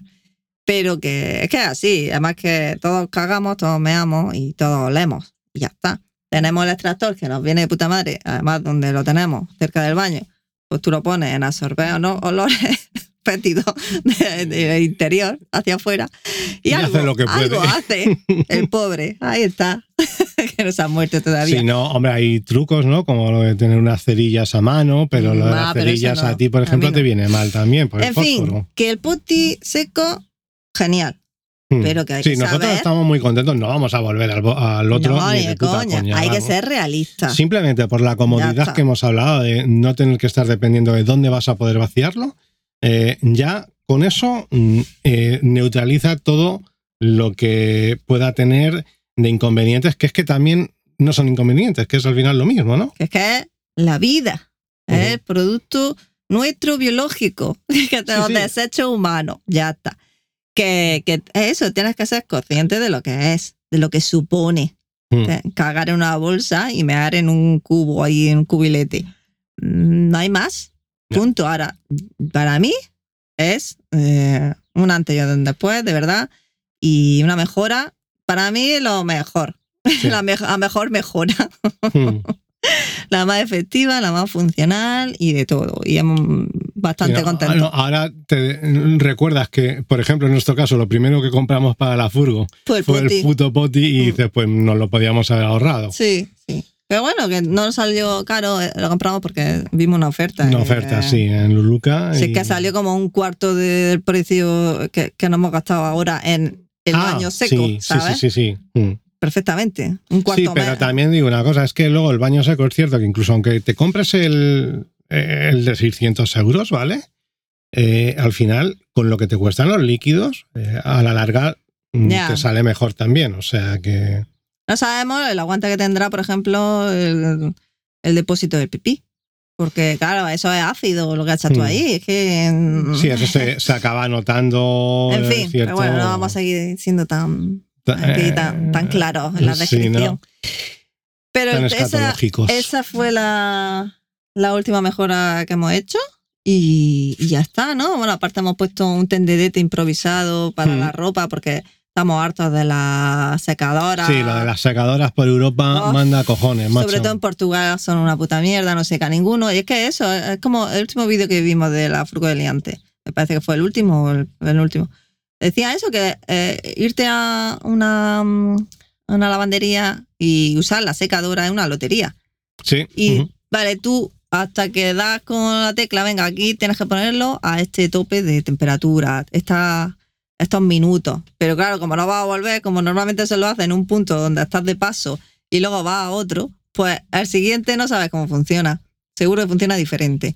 Y es que nosotros tenemos un montón de problemas con la secadora. Ya la última vez dijimos a la mierda, ponemos unos tenderetas improvisados en la parte alta del altillo Mm. con unos ganchos ahí y Pusimos un elástico ganchos. que Eh, sirve de, de- El elástico de cuerda de tender. eh, es el típico elástico de- de la ropa. O sea, de, Sí. de- de meterte en los calzoncillos, por Sí, ejemplo, sí. ¿no? Y, y la última vez dijimos, no pongo secadora, porque además era caro todo. Era cara la lavadora, pusimos creo que dos lavadoras, no, no- no recuerdo. Sí, que te dejaba 10 euros en lavar la ropa y luego la te secadora, salía- es que eso, la secadora te deja, mm, yo qué sé, 3, 4 euros y, y sale igual y sigue echando dinero. Ah, Y, llega un momento que dices, pero si no vas a seguir secando, toma por culo.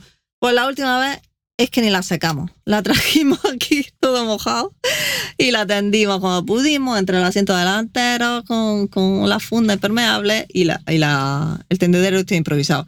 Ya tomaba por culo, como estaba la claraboya arriba, algo secaba. Y pusimos también la calefacción, en fin Mm, que, que eso ha sido todo, todas las mejoras, chapuzas Sí. que hemos hecho para mejorar un poco la estancia aquí dentro. Y yo qué sé. Y- sí. Bien, ¿no? Yo qué sé, eh, no sé, no, sí, eh, eran cosas que había que hacer, eh, cosas que nos aventuramos a ellas eh, también, como fue lo del tema del bater seco. Y bueno, pues eh, yo creo que al final todo es positivo, así que no sé. Y el caso es que todo esto que hemos tardado hoy una hora en hablarlo, más lo del anterior capítulo, eh, en un primer momento estaba todo condensado en un solo capítulo, ¿vale? entonces. Es que nos hemos explayado mucho con el tema de, la caquita.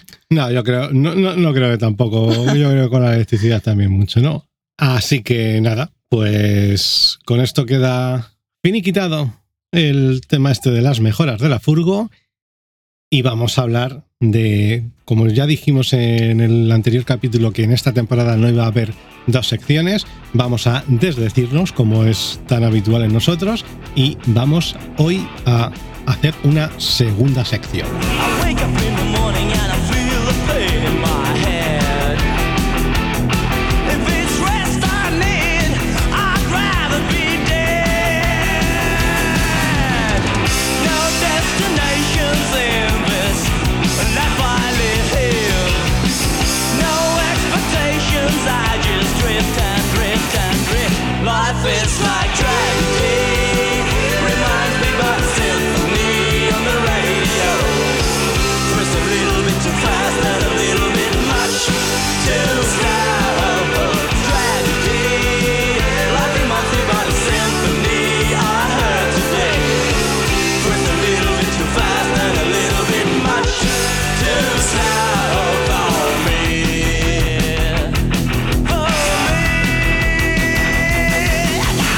Sí, segunda de septiembre, bueno, que tampoco va a ser como de extensa igual que en la primera temporada. Es un tema que te ha surgido a ti ¿no? últimamente, que te ha venido a la cabeza después de varios vídeos que hemos visto en YouTube.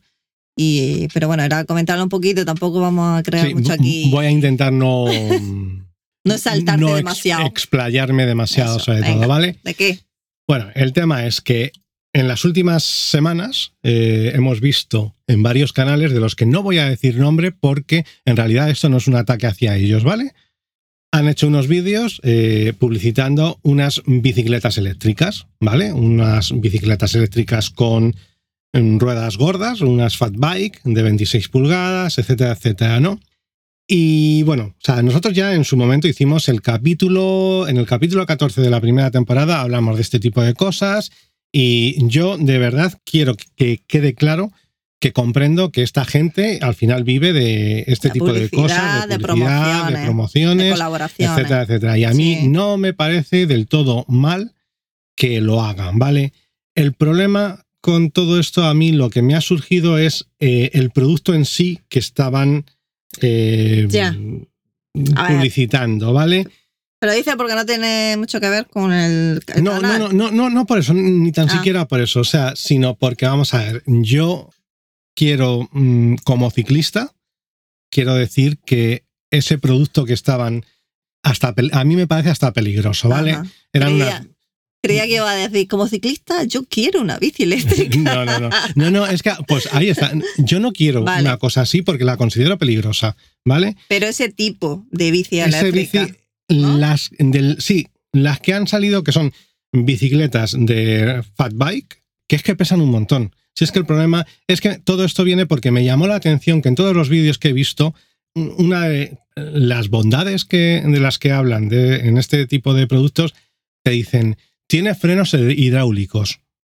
Vamos a ver, me podéis decir que, claro, yo como en su día competí, etcétera, etcétera, tengo un, eh, un, punto de vista del material ciclista, pues a lo mejor un poco elitista. Y no, de verdad. O sea, yo esto os lo estoy, insisto, lo, estoy hablando porque creo que lo que se, han, se ha mostrado en esos vídeos son productos peligrosos para la integridad física, ¿vale? Cuando se dice que un freno es hidráulico, eso no significa que ese freno sea bueno, ¿vale? Evidentemente un freno hidráulico en una bicicleta va a ser siempre mejor que un freno de zapata mecánico porque un freno de zapata mecánico en un momento dado se destensa y ya está.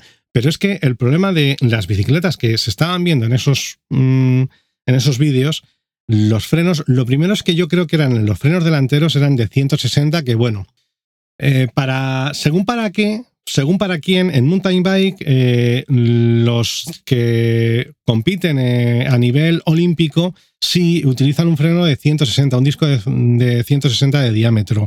Yo utilizo un disco de 180 porque mm, retiene más, ¿vale? Tiene más capacidad de retención.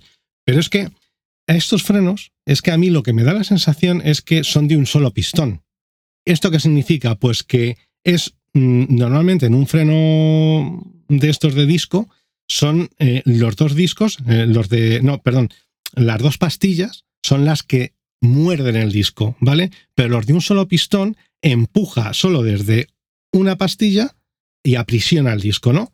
Entonces tiene una capacidad de retención mucho menor que un freno mm, de dos pistones, por ejemplo, no ya por no hablar de los de cuatro. Con todo esto, ¿a, qué me refiero? A que son bicicletas que una era de veintipico kilos y en otro vídeo hemos visto mm, una que eran casi 50 kilos. Una bicicleta de 50 kilos con un disco de 160 de diámetro, si el disco, o sea, si, el, si los frenos son de un solo pistón, por muy hidráulicos que sean, es una puta locura. Tal cual, ¿vale? Es un, es un peligro. Es que es un peligro público eso. O sea, tú no puedes coger una bicicleta eléctrica que te pese ya de por sí 50 kilos. Mi bicicleta, que tiene, es del 2008 y no era precisamente leviana, son 13 kilos. ¿Vale? Y con esa bicicleta yo me puedo poner a 60 por hora. Pero, tengo unos frenos de puta madre. Esa bicicleta que es eléctrica, que encima en uno de estos casos era una bicicleta que ya no era solamente que el freno fuese eh, mm, mm, malo, ¿vale? Es que encima la potencia que desarrolla la bici ni tan siquiera es legal en España. Y encima va. Una pregunta. Porque sí, tú puedes ponerte a la velocidad que dé tu bici, las condiciones de la vía, etcétera. pero una eléctrica tiene una limitación, ¿no? Sí, pero a ver, partimos de la base de que un ciclista como mucho debería ir a 45 por hora. A partir de 45 por hora le pueden multar, ¿vale? Si le miden la velocidad y, ¿Y una eléctrica igual? Una eléctrica, las eléctricas en teoría en España tienen que estar eh, limitadas a 25 por hora. Como el patinete. Como un patinete, exacto. Y no pueden llevar eh, el gatillo, un gatillo que llevan como los, patinetes, ¿no? Que tú le das así al gatillo y el patinete echa a andar. Pues las bicicletas en España no lo pueden llevar eso que es otra cosa que vimos en, esas bicicletas que han salido en varios canales, ¿no? Entonces, claro, hay que tener claro que si tú llevas puesto este, este gatillo y te para la policía, te va a multar, porque es ilegal ir, ir con esto. Entonces, claro, eso es una cosa que no se comentaba en esos vídeos. Eso ya de por sí, bueno, pues al final te ponen una multa. Mira, Joaquín F1, este, uno que se llama Joaquín, de que hace temas de. tiene un canal de bricolaje y cosas de estas, un canal gigantesco y tal montó, hizo un kit en una bicicleta que él tenía, una bicicleta de montaña vieja que tenía, y montó un kit para convertirla en eléctrica. Y le venía ese gatillo, y es lo que él dijo. Si no dijo cinco veces a lo largo del vídeo que eso no se puede montar en España, que no es legal, dio su opinión, que le parecía una tontería porque la bici no desarrollaba más de esos 25 por hora. Y que con el gatillo iba a 6, creo, de hecho, o no sé cómo, a cuánto iba, pero que es ilegal y lo repitió hasta la saciedad. Pero es que en estos vídeos no se ha repetido, ¿vale? Y entonces eso ya es un. Pero porque no son gente experta en el uso de bicicleta. Pero Joaquín es un tío de 130 kilos. o sea, tampoco es experto en pero sabe de muchas cosas. Sí, ese hombre sabe muchas cosas. Pero, que a lo que yo voy, antes de seguir quejándote y criticar aquí a, todo, a todas las bicis eléctricas. Que no es criticar, yo estoy, estoy intentando hacer una crítica constructiva. Pero dicen la fat bike esta. Las que pesan huevo, que tienen la rueda Es que, claro, tú imagínate una fat bike de 50 kilos con una persona estándar, un tío estándar que pese 80 kilos, son 130 kilos en movimiento. Pero las otras, las bicis que no son fat bike eléctricas, mm, vamos, bici eléctrica normal. Una bici eléctrica de montaña normal. Pero pesan bastante también. Pero pesa 18 kilos. Ah. Claro, y, y, es lo que te digo, vienen con un, como poco te va a venir con unos frenos Shimano SLX que ya van a tener una calidad.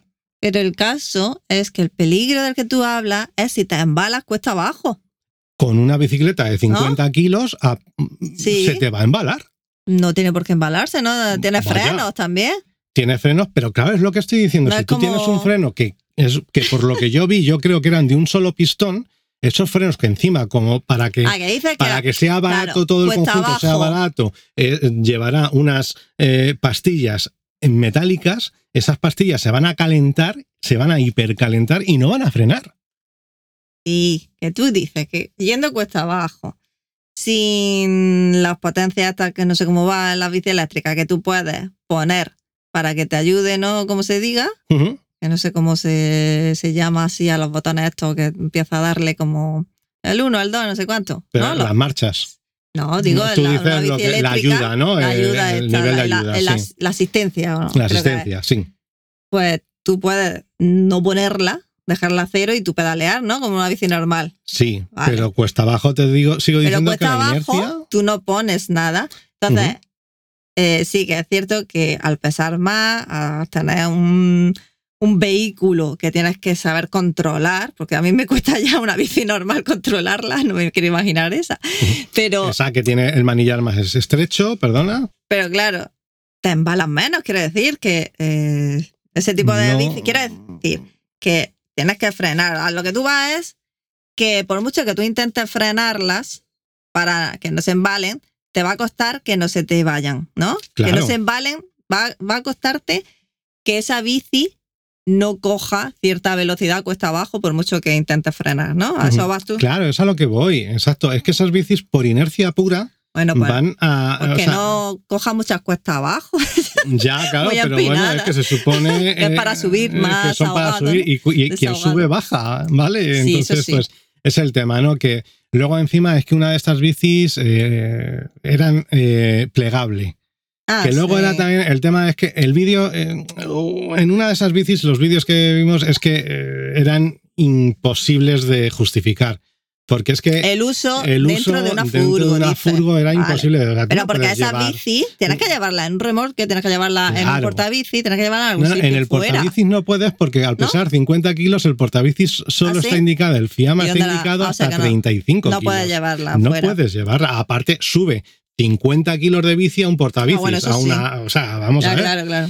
Pero es que luego encima, al ser, es lo que digo, que al ser plegables, con vis- vista la calidad general de todos los eh, componentes que tenía esa bicicleta, Que eh, son malas, dice. Claro, calidad. una bicicleta plegable va a empezar a coger holguras. Ya. O sea, estás yendo una bicicleta que ya de por sí Claro, eh, que- coge más de 25 por hora, que está Sí. limitada, que pesa un montón, eh, con holguras. Pff, pero ¿para quién está indicada esa bici entonces? Claro, yo ah, eso, por eso es por lo que digo que me- la gente me podrá decir, es que tú, claro, tienes una concepción Mentalidad. del ciclismo, una mentalidad eh, muy deportiva. También. Y no es así, o sea, o sea, si es así en mi caso de que tengo una mentalidad deportiva, pero que yo no lo digo por eso. O sea, yo no estoy hablando de que a mí Ya. eh, esa bicicleta me parezca una mierda por los componentes Sí, que eh, que no público- sean de una calidad, o sea, Vale. sino por el uso que se le va a dar a Sí, esa que bicicleta. A lo mejor el público al que va dirigido o el destinatario ese, de esa bici no es el apropiado en Que no cuando sabe- se hace la publicidad en vídeo de YouTube, en, claro, por ejemplo, en el mundo no furgonetero o sabe en cualquier otro mundo. Es ¿no? que el mundo, el Que que, hay está gente que se viendo- puede flipar, ah, pues mira, estas que no son tan excesivamente caras, o no Claro. será el precio. Bueno, o sea, al- bueno, también es cierto que vamos a poner ahí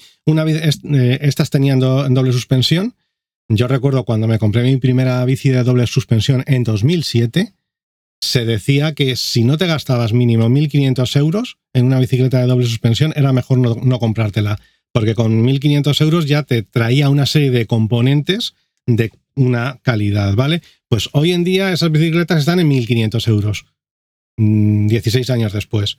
Entonces, con la inflación que ha habido, pues eso es un indicador de que los componentes que llevan son una mierda, pero que yo sobre todo a lo que voy es a que el que no sabe discriminar qué es lo que tiene esa bicicleta, se la puede comprar tranquilamente, puede llegar, subir una Un puerto de un montaña. puerto, no creo que vaya a subir un puerto de montaña, pero es que me vale con un cerro eh, de un kilómetro, ¿vale? Puede llegar, puede coger, lanzarse cuesta abajo y que en la primera curva vea que no la puede frenar, Sí, que no la porque puede los frenos no dan de sí.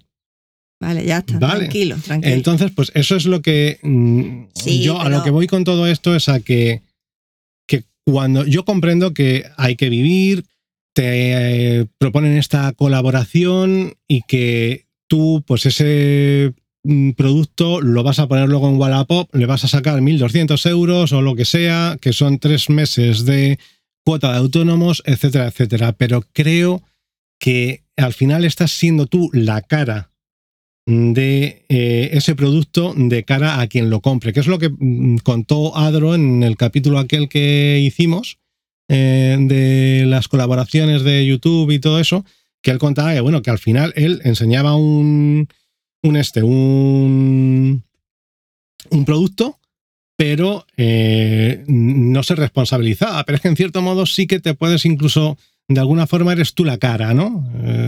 Y que por eso él ya no, no aceptaba esas colaboraciones. Vale, pero que yo a lo que voy, que sí, que todo esto está bien avisarlo, pero que realmente lo que estamos haciendo es, o lo que tú estás diciendo, es poner sobre aviso a, a esa gente que puede adquirir este tipo de bicicleta a través de, ¿no? No, no, O- yo quiero avisar a Pero es quien que- hace el vídeo. Ya, pero es que quien hace el vídeo no lo sabe tampoco a lo mejor. Ya, Porque- pero, pues, pues a eso voy. Ya, pero que a ti te ofrecen una oportunidad de probar una bici que visualmente dices, hostia, qué guapa, ¿no? Vamos a probar esto, otra forma de viaje, no sé Mm. cuánto. Viene muy bien como eh, cuando estás con la, con la furgoneta, como acoplo, ¿no? Una- un vehículo de mm, para moverte por otros sitios más inaccesibles para la furgo, o si tú estás en un área, en un campo, lo que sea, tener una bicicleta, como hacen muchísimos extranjeros, tener una bicicleta para moverte, para ir a comprar el pan, para ir a no sé dónde, incluso muchos van con su con su poti y cosas Eh, así. sí. ¿no? Y se llevan la bici para descargarla si están aparcados fuera del área, fuera del camping, para descargar el poti a donde sea. Cosas que hemos visto nosotros. Que la bici es un, un extra Es- sí, para ir con la furgo, muy útil, llevarla en el portabici, lo que sea. Vale. Pero claro, yo entiendo que cuando te proponen eso para hacer una colaboración, una publicidad, mm, que te paguen, que te dan la bici en- encima, tú puedes probarla, pues lo veo normal que diga, ah, pues coño, pues sí. Pero si no sabes, ¿qué vas a hacer? Claro, pero Si no cuando tú sabes estás cómo- editando el vídeo ya has probado la bici. Pero y ya por te has eso tenido voy. que dar cuenta de que Pero no si es tú la segura. has probado, es que a lo mejor no pasa eso que dices tan de forma tan, tan peligrosa o es para gente que es muy consciente y que, coge unas cuestas abajo muy pronunciadas para hacer el churra y coge velocidad, ¿no? No lo sé, porque a mí, yo es que estoy ahora pensando en la furgo de liante que están haciendo el viaje, además con los perros, Que a mí me, me moló mucho esos carros, porque nosotros lo vimos en Alemania, nos quedamos con ganas de probar Sí, con bueno, Valde. no quería decir nombres de canales, pero Bueno, si es que es algo lógico que va a pensar la gente. sí, sí, más o están menos. ahora haciendo ese viaje. Pues yo los veo que, que están en ello, Vale. que no están teniendo problemas Pues yo te digo. peligro de ese tipo. Entonces, Yo, hombre, espero que no, pero yo te digo que, por ejemplo, una de las carreteras que, por lo que dibujaron que iban a coger, que es la carretera de la zona de Laujar, de Andarax, Rioja, todo eso, esa carretera tiene una serie de cuestas que esas bicicletas, yo, con los perros encima claro, que pesan más no todavía, sé ¿no? Cuesta abajo. cómo, si, no sé si habrán tenido problemas No o no habrán tenido problemas. Hombre, a mí es que me digo, sorprende pues ver a Ani, que parece que no había cogido así tampoco mucho la bici. Yo es que me, me identifico un poco en, en su ponerme en su lugar, ¿no? De mm, cómo sería el uso de esa bici, que a mí ya me Ujú. cuesta una bici normal llevarla, eh, que te facilite ir cuesta arriba, tal y cual, la eléctrica, de puta madre. Claro, si pesa mucho, es cierto, que te puede costar más manejarla, pero es que yo ah, he visto algún vídeo así en Instagram y tal, en alguna historia, y, y la veo llevándola bien, por eso digo que, que puede que, que tenga algún tipo de control extra ese tipo de bicicletas por, por el peligro que tú dices, no sé, que... Yo, por los Mm, componentes que vi que llevaba. la Tenemos que preguntarles a ellos, Sí, vamos a ver. Yo te digo una cosa: tu bicicleta. ¿Qué? Tu bicicleta, eh, te compraste una bicicleta en Decathlon, en Sí, gama baja, sí, en 2018, creo recordar, o 2017. Tu bicicleta tiene mejores componentes y, sobre todo, muchísimo mejores frenos que esas bicicletas. Mm, Bueno. Y tus frenos, Hombre, yo he derrapado. perdón que lo diga, pero son peores que los que te llevo yo. Y aún así he derrapado en una curva. Bueno, bueno, eso tampoco fue tan mítico, pero. Dejé rueda ahí marcada y no me caí. No, pero mira, yo es que simple y llanamente, para una situación tan como lo que me pasó a mí esta semana, Esta semana yo bajaba eh, por una cuesta pronunciada de 4 kilómetros. Cuando ya estaba llegando hacia el final, llega un tío, se saltó un, un stop y yo, que tengo una bicicleta, ya digo, con unos frenos muy buenos, unos XT, unos Shimano XT me refiero, eh, pude frenar. Pero es que mi bicicleta, el conjunto de bicicleta y David no llega a 100 kilos. Pero es que una bicicleta esa. Bueno, date tiempo. Más, eh, o sea, en una, a esa misma velocidad, seguramente no hubiese podido frenar. No se hubiese podido detener, porque es que si una bicicleta ya pesa 50 kilos o 25 kilos, ya el conjunto de persona más bicicleta sobrepasa de largo los 100 kilos. Entonces es más complicado. Pero que yo ya digo, que yo no es que estoy, esté criticando a esta gente por haber sacado, eh, hecho una promoción. Yo lo que les estoy diciendo es que, por favor, y esto lo estoy haciendo con el ánimo más eh, mm, proactivo posible y más positivo, que simple y llanamente les digo que hay que tener un poquito de cuidado cuando se acepta según qué colaboración. Entiendo que esa bicicleta la vendes y te da de vivir durante X meses. De verdad que lo entiendo y no me parece mal. Pero eh, decir, hacer pasar eso como algo seguro, que es que además Sí, todos los vídeos no que creo- decían, es segura porque tiene frenos de frenos hidráulicos. Es que hay muchos frenos de hidráulicos. Ya, pero creo que no hemos visto muchos canales donde publiciten este tipo de bici, pero creo que siguiendo con, con la furgolienta, que es lo que más hemos visto, mm, lo que están haciendo es un viaje con ella. Entonces, Sí. es más contenido para el canal. Lo que, que sí, pasa que sí, es que pero que lo que puedas hacer con ellas, oye, guay. les obliga a la marca a venderla, entre comillas, a hacer una descripción técnica, ¿no? Mm. A enseñarlas. Sí, pues Claro. vale, di, tiene frenos de disco, pero no digas, es segura porque tiene frenos de disco, porque no es segura. Claro, pero que, eh, O sea, hidráulicos, perdón, frenos hidráulicos. Es que hay muchos tipos de frenos hidráulicos, es a lo que voy. Y eso Sí, pero que seguramente no, no lo sepa. Y en- a mí lo que me sorprende es eso, que si están haciendo un viaje será porque pueden controlarla bien o están tan descabellada y que eso han tenido que hacer pruebas para poner esto a la venta, que no puede ser un peligro ahí Es lo que, que, vendan, no, es que vienen de China, es que no tienen ¿Sí? ningún. Claro, es que ese es el problema. Son No bicicletas tienen que ningún vienen. control. A ver, no eh, tendrán tienen el sello control de- europeo. no tienen sello homólogo. Pues ya está. Pero en China no hacen ningún control. En China, en China les suda la polla, son 1.100 millones de personas. Si se mueren unos cuantos millones, les da igual. Bueno, Entonces, pero ya digo, o sea, ya está. este- Hasta aquí quería dejar esto, que no es una crítica hacia los canales que han sacado, sino es una advertencia de, por favor, tener un poquito de cuidado con estas cosas porque pueden ser más peligrosas de lo que nos creemos, ¿vale?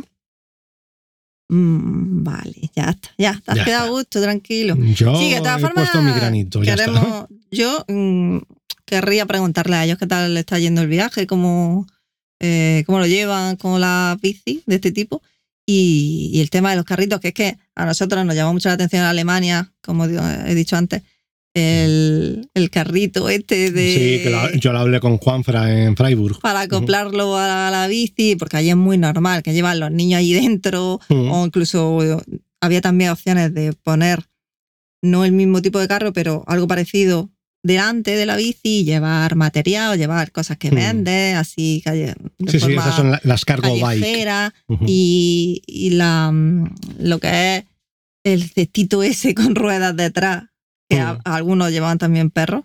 A mí me, me gustó mucho esa opción de llevar a Malder ahí, de, porque Malder se pone muy nervioso con la bici cuando va fuera. Lo hemos sacado, lo hemos paseado. Sí, de era pequeño yo me lo llevaba y... Atado a la bici, pero costaba que se habituara y ahora pues se pone, llega un momento que ya se ponía muy nervioso y empieza a ladrarte, corre muchísimo, eh, eh, claro, yo no puedo llevarlo así. Ujú. Y me, me gustaría probarle la, esa opción, pero esos carrillos valían lo suyo también. Sí, no, vimos en Múnich, creo que vimos carros de esos Pero claro, vimos de, el carro de de, Dometic. pero vimos el carro de niños, que la- en. Alemania lo que hacen es que compran esos carros para pasear con la normal, pero luego acoplarlo también a la bici, que es como esa doble función.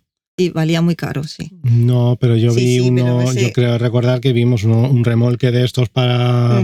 Que yo creo que era para perros, de hecho. ¿Sí? Y si no, es que eran 1.500 euros, o sea, Bueno, que de no Dometic, que, ¿eh? O sea, que... que por el tema que has comentado y esto de los perros me gustaría No, preguntarle a, a, ver a qué mí tal. me encantaría poder llevar a Malder en uno de estos, pero insisto, No, pero digo, preguntarle a, a Juan y Ani cómo, cómo están llevando ese tema y preguntarle expresamente esto, si lo han notado y tal. Y... En fin, Vale. pero que Y sí si que... escucháis esto, no os estoy acusando de nada, es con ánimo positivo, de verdad. Sí, además nos gusta mucho el canal Mm. de, de la Furgoliante y no estamos pendientes a ver si coincidimos, ya que estamos por aquí por Sí, la zona es que, y lo hemos coño, visto así de paso. Estábamos en un bar y lo vimos pasar Una con la vez Almería cuando antigua. tenía la antigua, exacto. En fin, que, que se sirve también un poco de, de advertencia a la gente y que se informe, simplemente pues también que se informe un poco más, pues genial. Y ya vamos a dejarlo hasta aquí, Sí, ¿no? y ya paramos hoy, que este se nos ha ido un poquito largo. que tú cuando te pones ahí, es que lo de las segundas partes es muy peligroso. Eso sí, que tiene más peligro que una fatbike Eh, con claro, malos por, frenos. por eso es por una de las cosas por las que decidimos que este año iban a ir, mm, iba a ser menos a menudo en las segundas partes, ¿vale? Pues ya está, mejoras. Así que- Vamos a mejorar, ¿no? Del todo. Eh, sí, no, bueno, las mejoras ya se mejorarán, sí. En fin, eh, recordad que tenemos una página web que es www. NoPlaceLikeWord.com. Vale, que tenemos Las redes eh, sociales. redes sociales, que son. Bueno, tú te empeñaste en TikTok, que está ahí abandonado porque Sí. no nos No, venga, mucho. vamos a intentar poner Bueno. cositas en TikTok, pero es. Igual, no play like word.